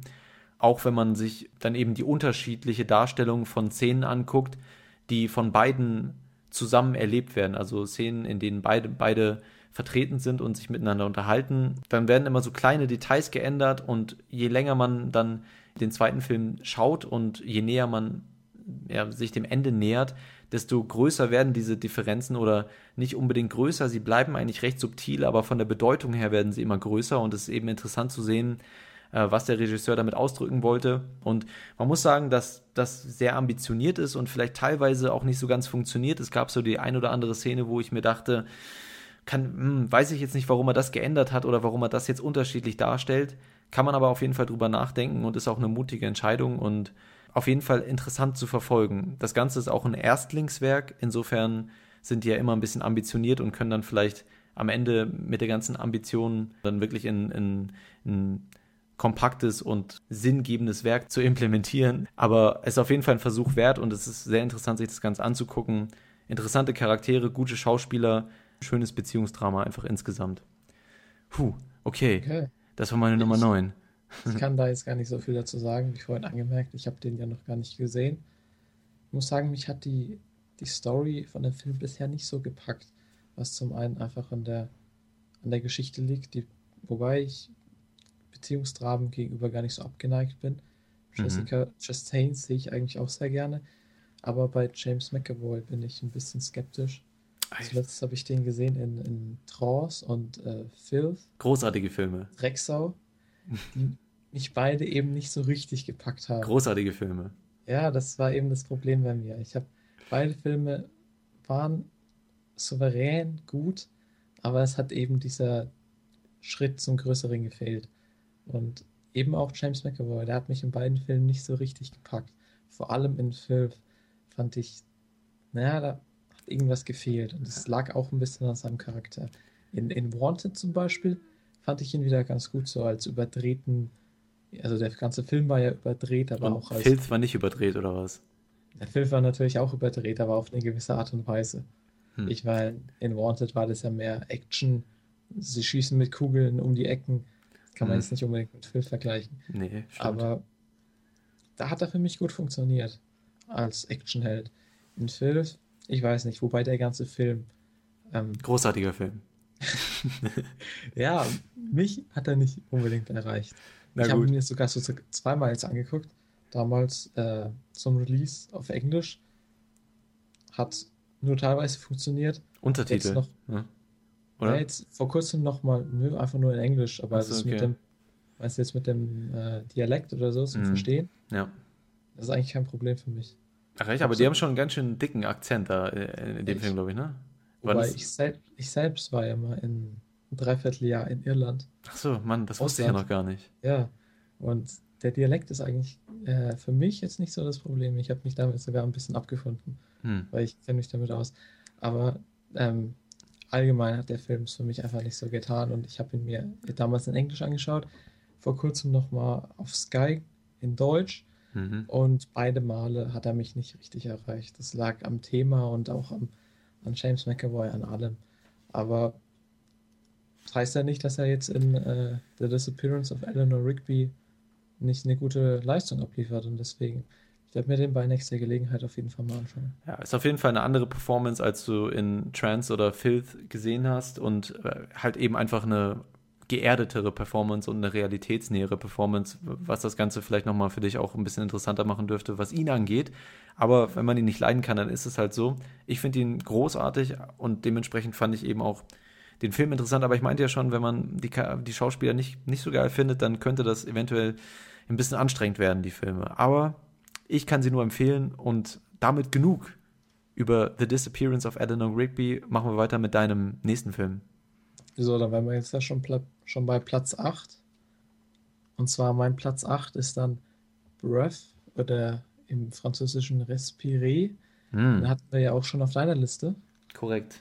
Das heißt, jetzt können wir uns darüber auslassen. Für mich wirklich, ich habe den erst vor kurzem gesehen und mich hat er sehr überrascht. Es ist ein kleines äh, Independent-Drama. Ähm, Director ist hier Melanie Laurent, genau, die ja. man eher als Schauspielerin kennt. Ich habe dann auch erfahren, das ist sogar schon ihr zweiter Film. Äh, ihren ersten Film, der soll sogar ähnlich sein, in die Richtung gehen. Muss ich mir mal anschauen, kenne ich bisher gar nicht. Und also sehr unbekannt. Letztens habe ich den Film bewertet. Ich glaube, beim Movie Pilot hatte er irgendwie zwei Bewertungen, bei IMDb 700. Also bisher kennt den kaum jemand, hm. was ja nicht selten ist bei so kleinen französischen Dramen. Und auch die Story ist jetzt nicht äh, besonders originell. Also es geht um Charlie, heißt sie, eine Jugendliche, die Probleme hat mit ihren Eltern und auch in einer prägenden Phase ist und dann kommt an ihre Schule. Ähm, jemand Neues, Sarah heißt sie, mhm. glaube ich. Ja. Und die beiden freunden sich dann an und das nimmt dann ihren Lauf und es ist im Endeffekt das Porträt einer Freundschaft und wie sich eine Freundschaft halt so ausspielt. Manchmal geht sie gut, manchmal nicht und am Anfang dachte ich ja, der Film geht mehr in Richtung Blues the Warmest Color. Habe ich auch gedacht, ja. Und dann blieb es ja aber nur bei der Freundschaft bei den beiden. Also es wurde nicht mehr. Oh. Und wie schade. Ja, auf jeden Fall. Ja, ich fand, ich, ich, ich fand den Film auch gut. Ich hatte den ja auf meinem Platz 13 und es geht äh, nicht nur um die Freundschaft, sondern auch generell um das Teenie-Dasein. Ja, es ist also schon wirklich so ein richtiges Teenie-Drama. Und ich fand den Film gut, weil er ein gutes Tempo hat. Ja, es ist kein überlanges Drama, sondern eben einfach ein kompaktes, so ein bisschen in zwei Hälften geteilt, aber beide eigentlich ähm, ja, sehr, mit, mit einer sehr schönen Geschwindigkeit kann man sich gut an, angucken und es nimmt einen emotional auch wirklich mit. Und ja, ich würde sagen, jeder, der irgendwie in seiner, in seiner Kindheit oder in der Pubertär, Pubertät äh, ja nicht komplett problemlos da durchgegangen ist, wird sich hier mit irgendwas auf jeden Fall identifizieren können, auch wenn es hier zwei Mädchen sind, aber trotzdem einige Probleme oder wenn es um Freundschaft geht, dann kann man das sicherlich auch auf, auf männliche Zuschauer übertragen.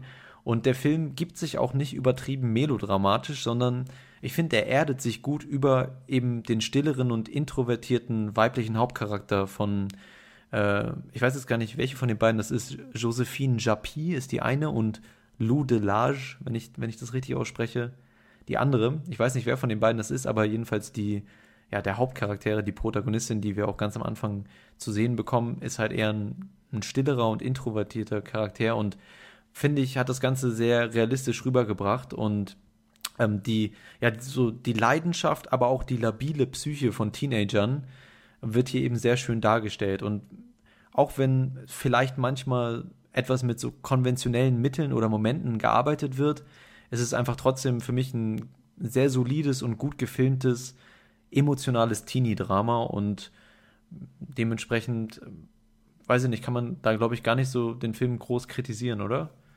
Ja, auf jeden Fall. Ich fand, wie du schon gesagt hast, mit dem Wiederfinden, ich denke, jeder, jetzt egal ob männlich oder weiblich, hatte in seinem Leben vielleicht schon mal irgendwie eine Freundschaft, die dann irgendwann sich als schlecht herausgestellt hat, beziehungsweise die dann auseinanderging hm. und nicht nur freundlich auseinanderging, sondern dass auch jemand anderen dann vielleicht in den Rücken gefallen ist und so.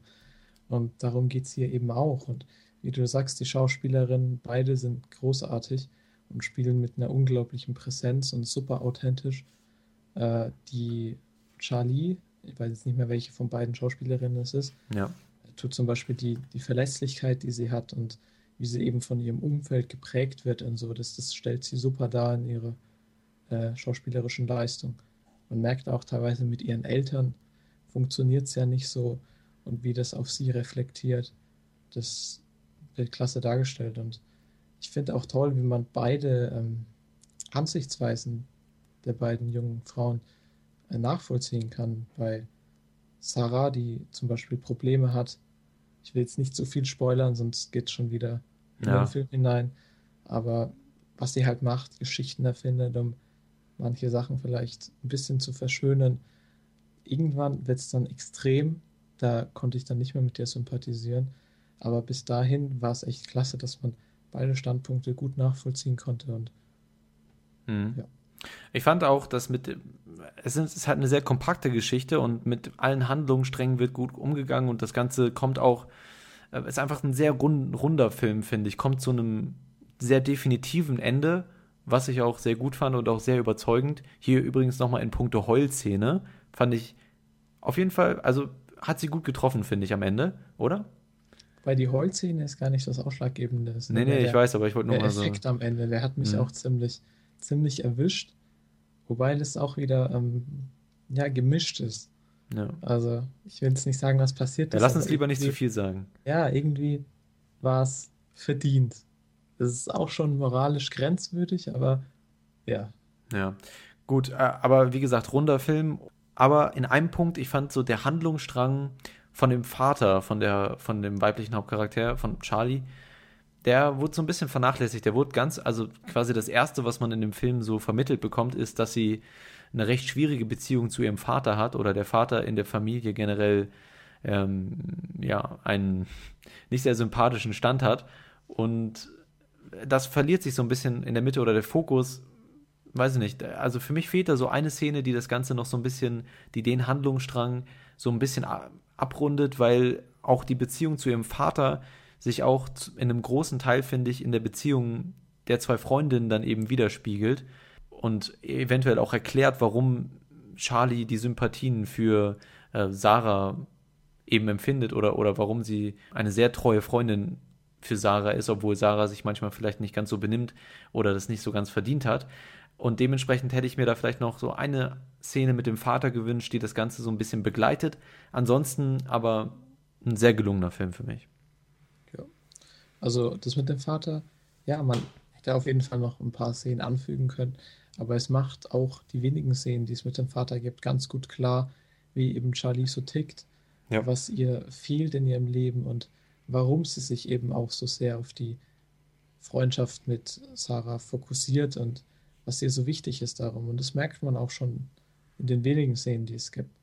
Und ansonsten würde ich auch sagen, dass der Film wirklich sehr schön äh, fotografiert ist. Die Bilder, die es da gibt, das hat mich teilweise so an andere Indie-Perlen erinnert, wie Upstream Color oder Blue Caprice. Da gab es wirklich ein paar wunderschöne Bilder, die man sich auch genauso an die Wand hängen könnte. Und alles in allem hat er mich wirklich sehr begeistert. Ja, auch zwei sehr hübsche Hauptdarstellerinnen, muss ja auch mal gesagt sein. Ja, auf jeden Fall. Okay, dann meine Nummer 8. Da sind wir doch, glaube ich, ne? Meine Nummer 8. Genau. Okay, ist Start Up oder auch auf Deutsch Mauern der Gewalt. Und ja, ich möchte eigentlich gar nicht zu viel zu dem Film sagen. Es ist ein Gefängnisdrama und es handelt von einem verstörten Teenager-Häftling mit der Tendenz zur Gewalt. Und der wird jetzt aufgrund seiner Gewalt in ein Gefängnis für Erwachsene transferiert und ist ähm, ja gezwungen, mit verschiedenen Charakteren und verschiedenen neuen Situationen und seiner Wut im Bauch eben umzugehen. Ein spannendes Gefängnisdrama. Ich finde, es ist handwerklich sehr gut gemacht. Es ist auch hier wieder ein abgerundeter Film. Ähm, nicht wirklich große Längen, alles wichtige Momente. Alle Momente sind entweder äh, spannend oder, oder verleihen den Charakteren mehr Tiefgang, die sowieso ähm, ja, sehr gut ausgearbeitet werden, die Charaktere, wie gesagt, gutes Tempo, großartige schauspielerische Leistungen, finde ich. Gerade auch von Jack O'Connell, der hier den Teenager eben verkörpert und der jetzt ja gerade so, ich glaube, das war jetzt sein erstes Jahr, in dem man so richtig auf ihn aufmerksam geworden ist. Er war, glaube ich, auch in Unbroken von Angelina Jolie und in 71, den ich noch nicht gesehen habe. Ich glaube, das ist irgendwie so ein Kriegsfilm. Ja, so ein ERA-Film in Irland hm. spielt er es. Genau, und ähm, der, der wird jetzt, glaube ich, so, so, so avanciert so zum kleinen Shootingstar. Jedenfalls spielt er hier auch sehr gut und ich finde auch, dass der Film die emotionalen Momente, den Realismus und auch den äh, sozialen Kommentar alles sehr gut ausbalanciert und insgesamt einfach ähm, emotional auch ein bisschen mitnimmt, aber vor allen Dingen einfach ein solider und guter Film und deswegen hat es bei mir auch sehr hoch geschafft auf die Nummer 8. Ja, bei mir ist es schon ein bisschen her, seit ich den gesehen habe. Ähm, ich bin auch nicht der größte Freund von so Gefängnisdramen, aber trotzdem hat er mir gut gefallen. Ähm, Jack O'Connell, oder wie er hieß, ich wusste seinen Namen jetzt gar nicht. Genau, ja. Spielt ja in letzter Zeit oft solche Rollen. Also wie du sagst, in 71 und davor. Ich weiß gar nicht, aber so ähnliche Rollen hat er schon oft gespielt und mhm. das macht er auf jeden Fall großartig. Es gibt auch ein paar wirklich tolle Szenen.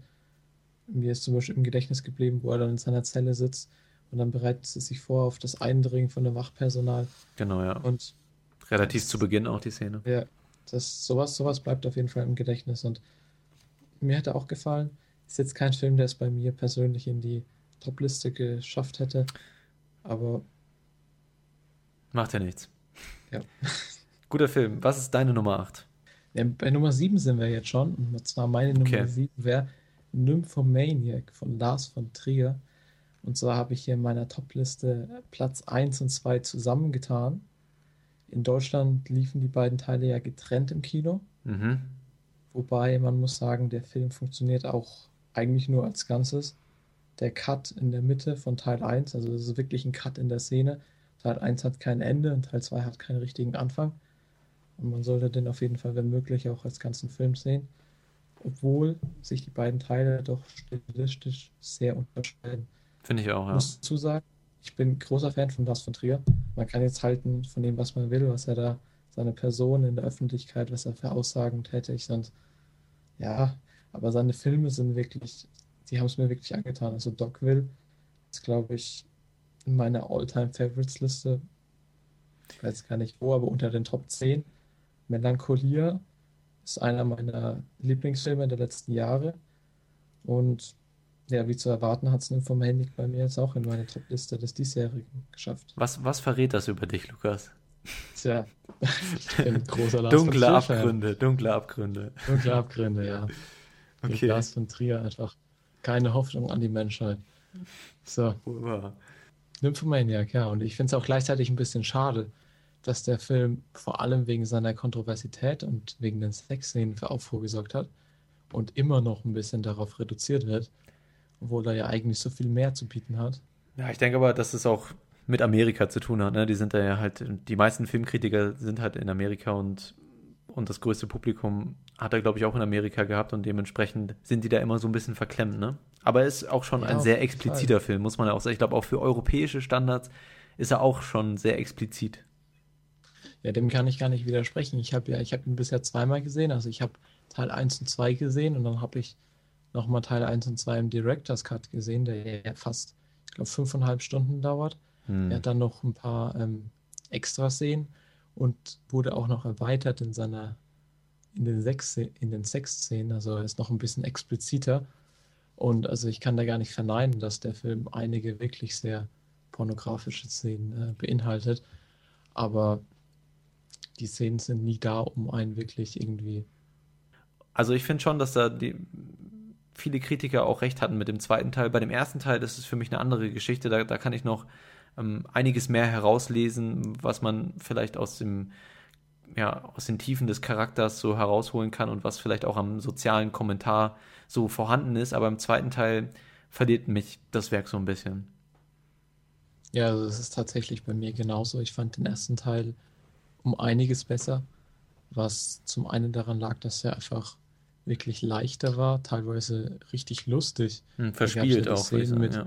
ja, mit, mit Humor Thurman, die wirklich Also da musste ich fast lachen in der Szene mit so einem tiefen schwarzen Humor. Und dagegen Teil 2, der wird wirklich düster und auch äh, spielt eine Rolle, dass Stacey Martin, die spielt ja das junge mhm. Ich sozusagen von der Nymphomanin und dann im zweiten Teil Charlotte Gainsbourg oder wie man die nette Französin ausspricht. Jo. Ja, die ist dann im zweiten Teil ähm, zu sehen, während Stacey Martin dann natürlich nicht mehr zu sehen, weil nicht mehr zu sehen ist, weil sie ja schon gealtert ist. Und hier fand ich auch den zweiten Teil nicht ganz so stark. Er zieht sich ein bisschen, hat viel mehr Kontroversen drin. Gerade im Director's Cut gibt es dann auch ein paar Szenen, die wirklich heftig waren. Also ich weiß nicht, ob du den Director's Cut gesehen hast, aber ja, habe ich gesehen, ja. Teilweise so eine, so eine Abtreibung mit einem Kleiderbügel oder was das war oder einem Küchengerät. Ich habe es schon selber nicht mehr im Kopf, ein bisschen verdrängt. Ja, ich will es auch eigentlich mich nicht dran erinnern. Nicht, nichts Ansehnliches. Und aber auch so war der nicht so toll für mich wie der erste Teil. Im Ganzen wiederum hat es dann aber was Rundes ergeben. Also ich glaube, Teil 2 wäre nicht in meine besten Liste gelandet, Teil 1 schon. Im Ganzen muss ich sagen, habe ich ihn dann hoch eingestuft, weil es funktioniert einfach als ganzer Film, wenn man den Anfang betrachtet, den Ende. Und man muss auch sagen, Teil 2 ist eben typisch Lars von Trier, so sind es meistens seine Filme. Hm. Gerade auch wenn man dann wieder das Ende anschaut. Das Ende hat mir nicht so gut gefallen. Mir auch nicht. Es ist ein bisschen ein Stilbruch fast. So wenn man die Charaktere entwickelt hat, gerade halt Seligmann, das geht dann ein bisschen in eine andere Richtung. Ich wusste nicht, was ich davon halten soll, aber es ist halt wieder typisch Lars von Trier, der einfach den Mittelfinger ans Publikum zeigt und den Film dann mit einem lauten Knall beendet. Und es funktioniert auch, wenn es mir persönlich ein anderes Ende besser gefallen hätte. Ja, dem kann ich nur zustimmen. Ich fand am ersten Teil, um vielleicht nochmal so ein bisschen spezifischer zu werden, ähm, da konnte ich aus der Geschichte so ein bisschen die jugendliche Sinnsuche rauslesen und Verlorenheit von, von einem ja, sehr andersartigen jugendlichen Mädchen und auch, ich finde, der Film hat dann im ersten Teil auch auf eine ehrliche Art und Weise teilweise die, die naturgegebene Beziehungen und primitive Interaktionen von Mann und Frau dargestellt. Einfach so Tendenzen, die man, über die man in der Gesellschaft nicht spricht, aber die in der Chemie einfach vorhanden sind und er überspitzt das natürlich komplett, aber diese, diese sozialen Botschaften kann man da noch schön rauslesen und das Ganze eben mit einer gewissen verstörten, aber auch mit einer gewissen verspielten Note. Und deswegen fand ich den Film, den ersten Film auch einfach unterhaltsamer und, und sinngebender als dann das zweite, was du eben schon erläutert hast, ähm, wo Lars von Trier sich dann, wie du so schön gesagt hast, den Mittelfinger wieder ans Publikum richtet. Aber ja, deswegen fand ich den ersten, ersten Teil auf jeden Fall besser. Insgesamt hat das Werk das nicht auf meine Top-Liste geschafft, aber ja, auf jeden Fall für alle, die Lars von Trier zumindest interessant finden oder gern über seine Filme nachdenken, auch wenn sie vielleicht nicht die gleiche depressive Einstellung zur kompletten Menschheit haben. Äh, auf jeden Fall interessant, sich den mal anzuschauen. Genau. Und an der Stelle noch der Soundtrack, der nämlich von Rammstein ist, passt sehr cool zu dem Film. Ist jetzt überhaupt nicht meine Musikrichtung, aber hat mich wirklich überrascht. Gut, dann mache ich weiter mit meiner Nummer 7. Und zwar ist es Snowpiercer. Aber ich glaube, ich muss mich auch gleich wieder stoppen, weil der auf deiner Liste auch noch äh, vertreten ist, glaube ich, oder? Ja, der ist ziemlich hoch auf meiner Liste. Ich habe den auf Platz 3, wenn ich das richtig sehe gerade. Was? Jetzt Und hast du ja schon gespoilt. Toll. Nee, macht nichts. macht, macht ja nichts. Okay, Platz 3 ist, ist Snowpiercer bei ihm. Aber dann können wir gleich nochmal drüber reden, ähm, wenn, wenn wir dann ja, auf, auf deiner Liste Fall. da auch hinkommen. Na gut, dann gebe ich halt das heißt, wieder an dich ab. Wir machen jetzt einfach weiter. Hm. Das heißt, ich bin jetzt bei meinem Platz 6. Sehr gut. Und zwar Boyhood. Ah. Da haben wir schon einige, einige Kontroversen drüber. Die hat er nicht so gut gefallen. Mir hat er eigentlich sehr gut gefallen. Dann würde ich sagen, widmen wir uns jetzt mal dem Film. Gerne. Worum geht es denn überhaupt in Boyhood? Im Endeffekt ist es schnell erklärt. Es geht um die um Mason, zwölf Jahre begleitet, wie er aufwächst. Es ist ein Film, der einfach das Leben darstellt, so wie es ist, die Jugend. Ähm, er zeigt die Höhen und Tiefen des Lebens. Man kennt jetzt vielleicht von Richard Linklater. Er hat vorher die Before-Trilogie gemacht mit Ethan Hawke und Julie Delpy. Mhm. Und das sind ja auch drei Filme. Ich glaube, wenn man die zusammenrechnet, sind die über einen Zeitraum von 18 Jahre oder so. Und das ist ziemlich ähnlich. Es stellt einfach eine Beziehung dar, wie sie beginnt, wie sich Leute treffen. Und für mich funktioniert so ein Film. Manche sagen, der Film hat keinen Spannungsbogen, keine Twists, aber für mich braucht es das nicht. Also wenn ein Film wirklich so realitätsnah ist, so viel vom Leben darstellt, manchen gefällt es eben nicht. Die sagen dann, man kann sich auch genauso ein YouTube-Video anschauen, wie manche Leute altern oder seine alten Familienfilme. Okay, ich meine, das sehe ich ein. Aber für mich hat es das getan. Es war ein grandioser Film, Coming-of-Age-Film mit tollen Darstellern. Patricia Arquette, die zu Recht den Oscar bekommen hat. Ja. Ethan Hawke, man sieht, wie die Darsteller über zwölf Jahre altern. Es ist auch wirklich ein Projekt. Ich meine, die haben sich für zwölf Jahre verpflichtet und viel riskiert. Nicht nur Richard Linklater, sondern eben auch die Schauspieler. Ob das dann funktioniert am Ende, kann man vorher nicht absehen. Und Ella Coltrane, der eben den Jungen spielt, muss ich sagen, ist okay, dass man da ein bisschen zwiegespalten ist. Der ist auch für mich jetzt nicht der richtige Schauspieler. Und gerade wenn er in die Pubertät kommt, wird sein Charakter ein bisschen unsympathisch, teilweise sogar nervig. Aber ich meine, das kennt ja jeder selbst von sich, wenn er in die Pubertät kommt. Ne? Und äh, die Tochter von Richard Linklater spielt hier noch mit. Lorelei Linklater heißt sie, glaube ich. War jetzt auch für mich. Ja, war jetzt auch für mich kein so ein gelungener Charakter. Also, wie du sagst, Vetternwirtschaft. Nee, glaube ich okay, jetzt gar nicht mal so. Glaube ich gar nicht mal so eigentlich. Ja, sie, sie war halt im Film. Sie, sie war okay. Also, es ist jetzt kein unbedingt Negativpunkt, aber hat sich halt so ein, eingezogen mit dem Film und war in Ordnung. Teilweise finde ich sogar ein bisschen schade, dass er auf diese zwölf Jahre Produktion, Produktionszeit äh, reduziert wird, der Film, weil er doch viel mehr ist als das. Aber, zu, aber, zum Beispiel, zum Beispiel, da will ich jetzt spezifisch hören, über was denn genau, was ja. da genau noch mehr ist. Ja, es ist einfach das komplette Projekt. Es ist ein toller Coming-of-Age-Film. Er hat so viele Szenen. Es war teilweise wirklich gerührt. Manchmal schöne Szenen, traurige Szenen. Gut, das kann man auch von anderen Coming-of-Age-Filmen teilweise. Und vor allen Dingen auch von Coming-of-Age-Filmen, die vielleicht ein bisschen interessantere Charaktere haben. Also Patricia Arquette, gebe ich zu, war sehr gut in dem Film und auch ihr Charakter war interessant.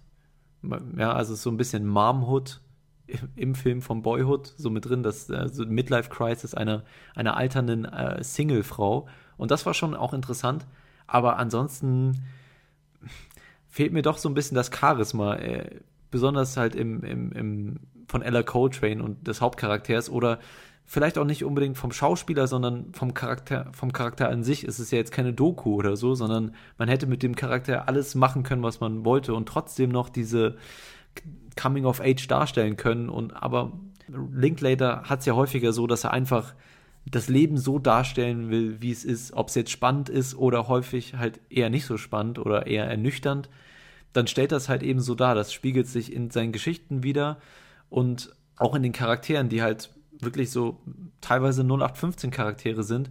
Und für mich ist dann die Frage, hast du ja auch schon angesprochen, warum soll ich mir den Film überhaupt angucken, wenn ich die Charaktere, wenn ich da jetzt nichts Besonderes herauslesen kann, was ich nicht auch aus äh, jedem anderen Hans und Franz hier in meinem eigenen Leben herauslesen könnte oder welche Botschaft hat der Film, auf die ich sonst nicht selber gekommen wäre, aber also ich will nicht widersprechen, dass der Film am Ende, nach, als ich ihn dann durchgestanden hatte, in der letzten Szene wirklich auch mich mit Emotionen erfüllt hat oder mich ein bisschen, mich hat es dann auch so ein bisschen überkommen und die Vergänglichkeit und so weiter ähm, hat mich dann auch ein bisschen getroffen und die letzte Szene, ja, wie gesagt, hat einfach für, für mich funktioniert, aber der Weg dahin, hätte auf jeden Fall nicht ganz so lang sein müssen. Und obwohl ich das ganze Konzept, auf das du es ja nicht reduzieren möchtest, mit den zwölf Jahren interessant fand, halt wie man wirklich sieht, ich glaube, das ist noch was anderes, als wenn man sich ein YouTube-Video anguckt, schon wirklich inter interessant zu sehen, wie die Menschen halt von Szene zu Szene teilweise auch, äh, ohne dass Linklater das besonders in den Vordergrund stellt, eben altern. Interessant zu sehen, aber insgesamt habe ich mich einfach gefragt, warum gucke ich mir das eigentlich gerade an? obwohl Ethan Hawke okay war, spielt halt Ethan Hawke. Patricia Arquette war super. Der Rest, den Rest fand ich jetzt eher so mittelmäßig, manche nicht so toll. Aber insgesamt habe ich mich einfach gefragt, warum gucke ich mir das eigentlich die ganze Zeit gerade an? Und das hat der Film für mich nicht so wirklich beantworten können. Ja, also wie gesagt, mir hat der Film wirklich, wenn ich ehrlich bin, von Anfang bis Ende gefallen. Er hat klar seine Schwächen. Der Anfang ist vorhersehbar, wie Patricia Arquette dann mit dem, die Beziehung, die eben nicht so läuft oder auch das ganze Drehbuch. Aber man muss sagen, es verhält sich halt wie das Leben. Ich meine, das Leben schreibt auch nicht gerade das perfekte Drehbuch. ja, aber man muss halt, es ja nicht kopieren. Man muss ja nicht ja, das langweilige Leben klar, kopieren. Ist, ich verstehe auch, wenn manche sagen, ihnen gefällt der Film nicht und so. Das ist, mhm. ich kann niemanden einreden, sich den Film anzuschauen. Es ist, ich habe auch in letzter Zeit sehr viel gehört. Ich habe mir, wie du mir empfohlen hast, den Podcast von den Sexy Cripples angeguckt. Den, den hat der Film mir auch nicht so gut gefallen. Und ich kann es wirklich nachvollziehen, aber das ist wirklich ein Film, den ich mir mal nicht schlecht reden lasse, wo ich bei meiner Meinung bleibe. Und für mich hat es der wirklich getan. Es ist ein Film, den wir wohl in der nächster Zeit nicht mehr so oft sehen werden, weil ich weiß nicht, ob wohl, sich ja. wirklich jemand nochmal die Mühe macht, so ein großes Projekt aufzufahren mit zwölf Jahren Produktionszeit. Und was Besonderes ist er auf jeden Fall. Mich hat er berührt, mir hat er gefallen. Gut. Alles klar, so scheiden sich manchmal die Geister an den Filmen, aber ist ja auch schön, dass wir nicht bei jedem Film komplett gleicher Meinung sind und macht ja auch ein bisschen mehr Spaß dann. Boyhood, ich würde aber auch nochmal sagen, ist auf jeden Fall für jeden Filmfan eigentlich ein Muss, allein schon, man muss es halt dann auch einfach mal so ansprechen, allein wegen des Konzeptes, das sieht man halt einfach, wie du schon gesagt hast, nicht häufig und dementsprechend ähm, muss sich den eigentlich jeder, der ein bisschen was auf seinen Filmgeschmack hält, auch mal reinziehen und vielleicht gefällt er euch ja genauso gut wie dem Lukas. Okay, dann meine Nummer 6 und ich glaube, ich kann da schon wieder nicht drüber reden, weil es ist Under the Skin mit Scarlett Johansson und von Jonathan Glazer. Spielt übrigens auch in Irland, glaube ich, oder in Schottland? Weiß ich gerade gar nicht. Ich glaube, ich glaub, er spielt größtenteils in Wales. Ach, in Wales, genau. Richtig, wie du schon richtig gesagt hast, ist der Film ziemlich hoch bei mir in der Liste. Hm. Jetzt spoilt's nicht wieder, wie hoch. Das heißt, wir reden da später drüber. Gut, wir würden jetzt eigentlich zu unserer Top 5 kommen, aber da ich sehe, dass wir schon einiges an, an Gequatsche hier auf, aufs Band gesprochen haben oder auf die Aufnahme, würde ich vorschlagen, dass wir die Top 5 in der nächsten Episode machen. Für euch Zuhörer wird das wahrscheinlich kein großer Unterschied sein, weil ihr einfach auf die nächste Episode klicken könnt. Äh, aber ich würde sagen, wir machen hier einen Cut und besprechen in der, in der nächsten Episode unsere Top 5 Lieblingsfilme 2014 und dann vielleicht auch noch die Top 5 Filme, auf die wir uns in 2015 am meisten freuen. Das passt, glaube ich, thematisch ganz gut zusammen, oder? Was hältst du davon? Ja, genau. Dann haben wir die besten Filme, also worauf ihr euch freuen könnt und eben worauf wir uns dieses Jahr freuen, worauf wir hinausschauen. Ich denke, da gibt es mit Sicherheit auch ein paar besondere Filme. Dieses Jahr hat sehr viel bereit. Ich sag genau. nur Star Wars oder Hateful Eight. Ja, aber ich werde auf jeden Fall auch versuchen, ein bisschen auf die kleineren Filme einzugehen, die äh, in, im, im kommenden Jahr oder in diesem Jahr noch alle so rauskommen. Wir haben jetzt über einige Filme noch nicht geredet, weil ähm, ja zum Beispiel bei dir Under the Skin oder Snowpiercer, weil du die ein bisschen höher auf deiner Liste hattest, nämlich in deiner Top 5, wie du ja auch schon gespoilt hast bei Snowpiercer, Top 3. Aber über die reden wir dann in der nächsten Episode. Da könnt ihr dann gleich einfach draufklicken oder ähm, müsst ein bisschen warten, bis, bis die rauskommt. Gut, dann vielen Dank erstmal fürs Zuhören. Falls ihr ja, Fragen an uns habt oder uns Feedback geben möchtet zu unserer Art, zu unserem Podcast, Vorschläge, gerne Vorschläge machen und dann schreibt uns doch bitte eine Mail an feedback at longtake.de. Findet ihr dann auch nochmal in der Beschreibung, da findet ihr alle relevanten Links und unsere Homepage, auf die ihr klicken könnt und unsere äh, sozialen Netzwerke und alles, was ihr benötigt, um glücklich zu sein mit uns zweien. Und genau. Wenn ihr irgendwelche Verbesserungsvorschläge habt, wir stehen noch ganz am Anfang und probieren dann natürlich selber auch noch einiges zu verbessern. Aber wenn ihr Tipps habt, einfach schreibt uns das per Mail und wir schauen, dass wir das berücksichtigen können.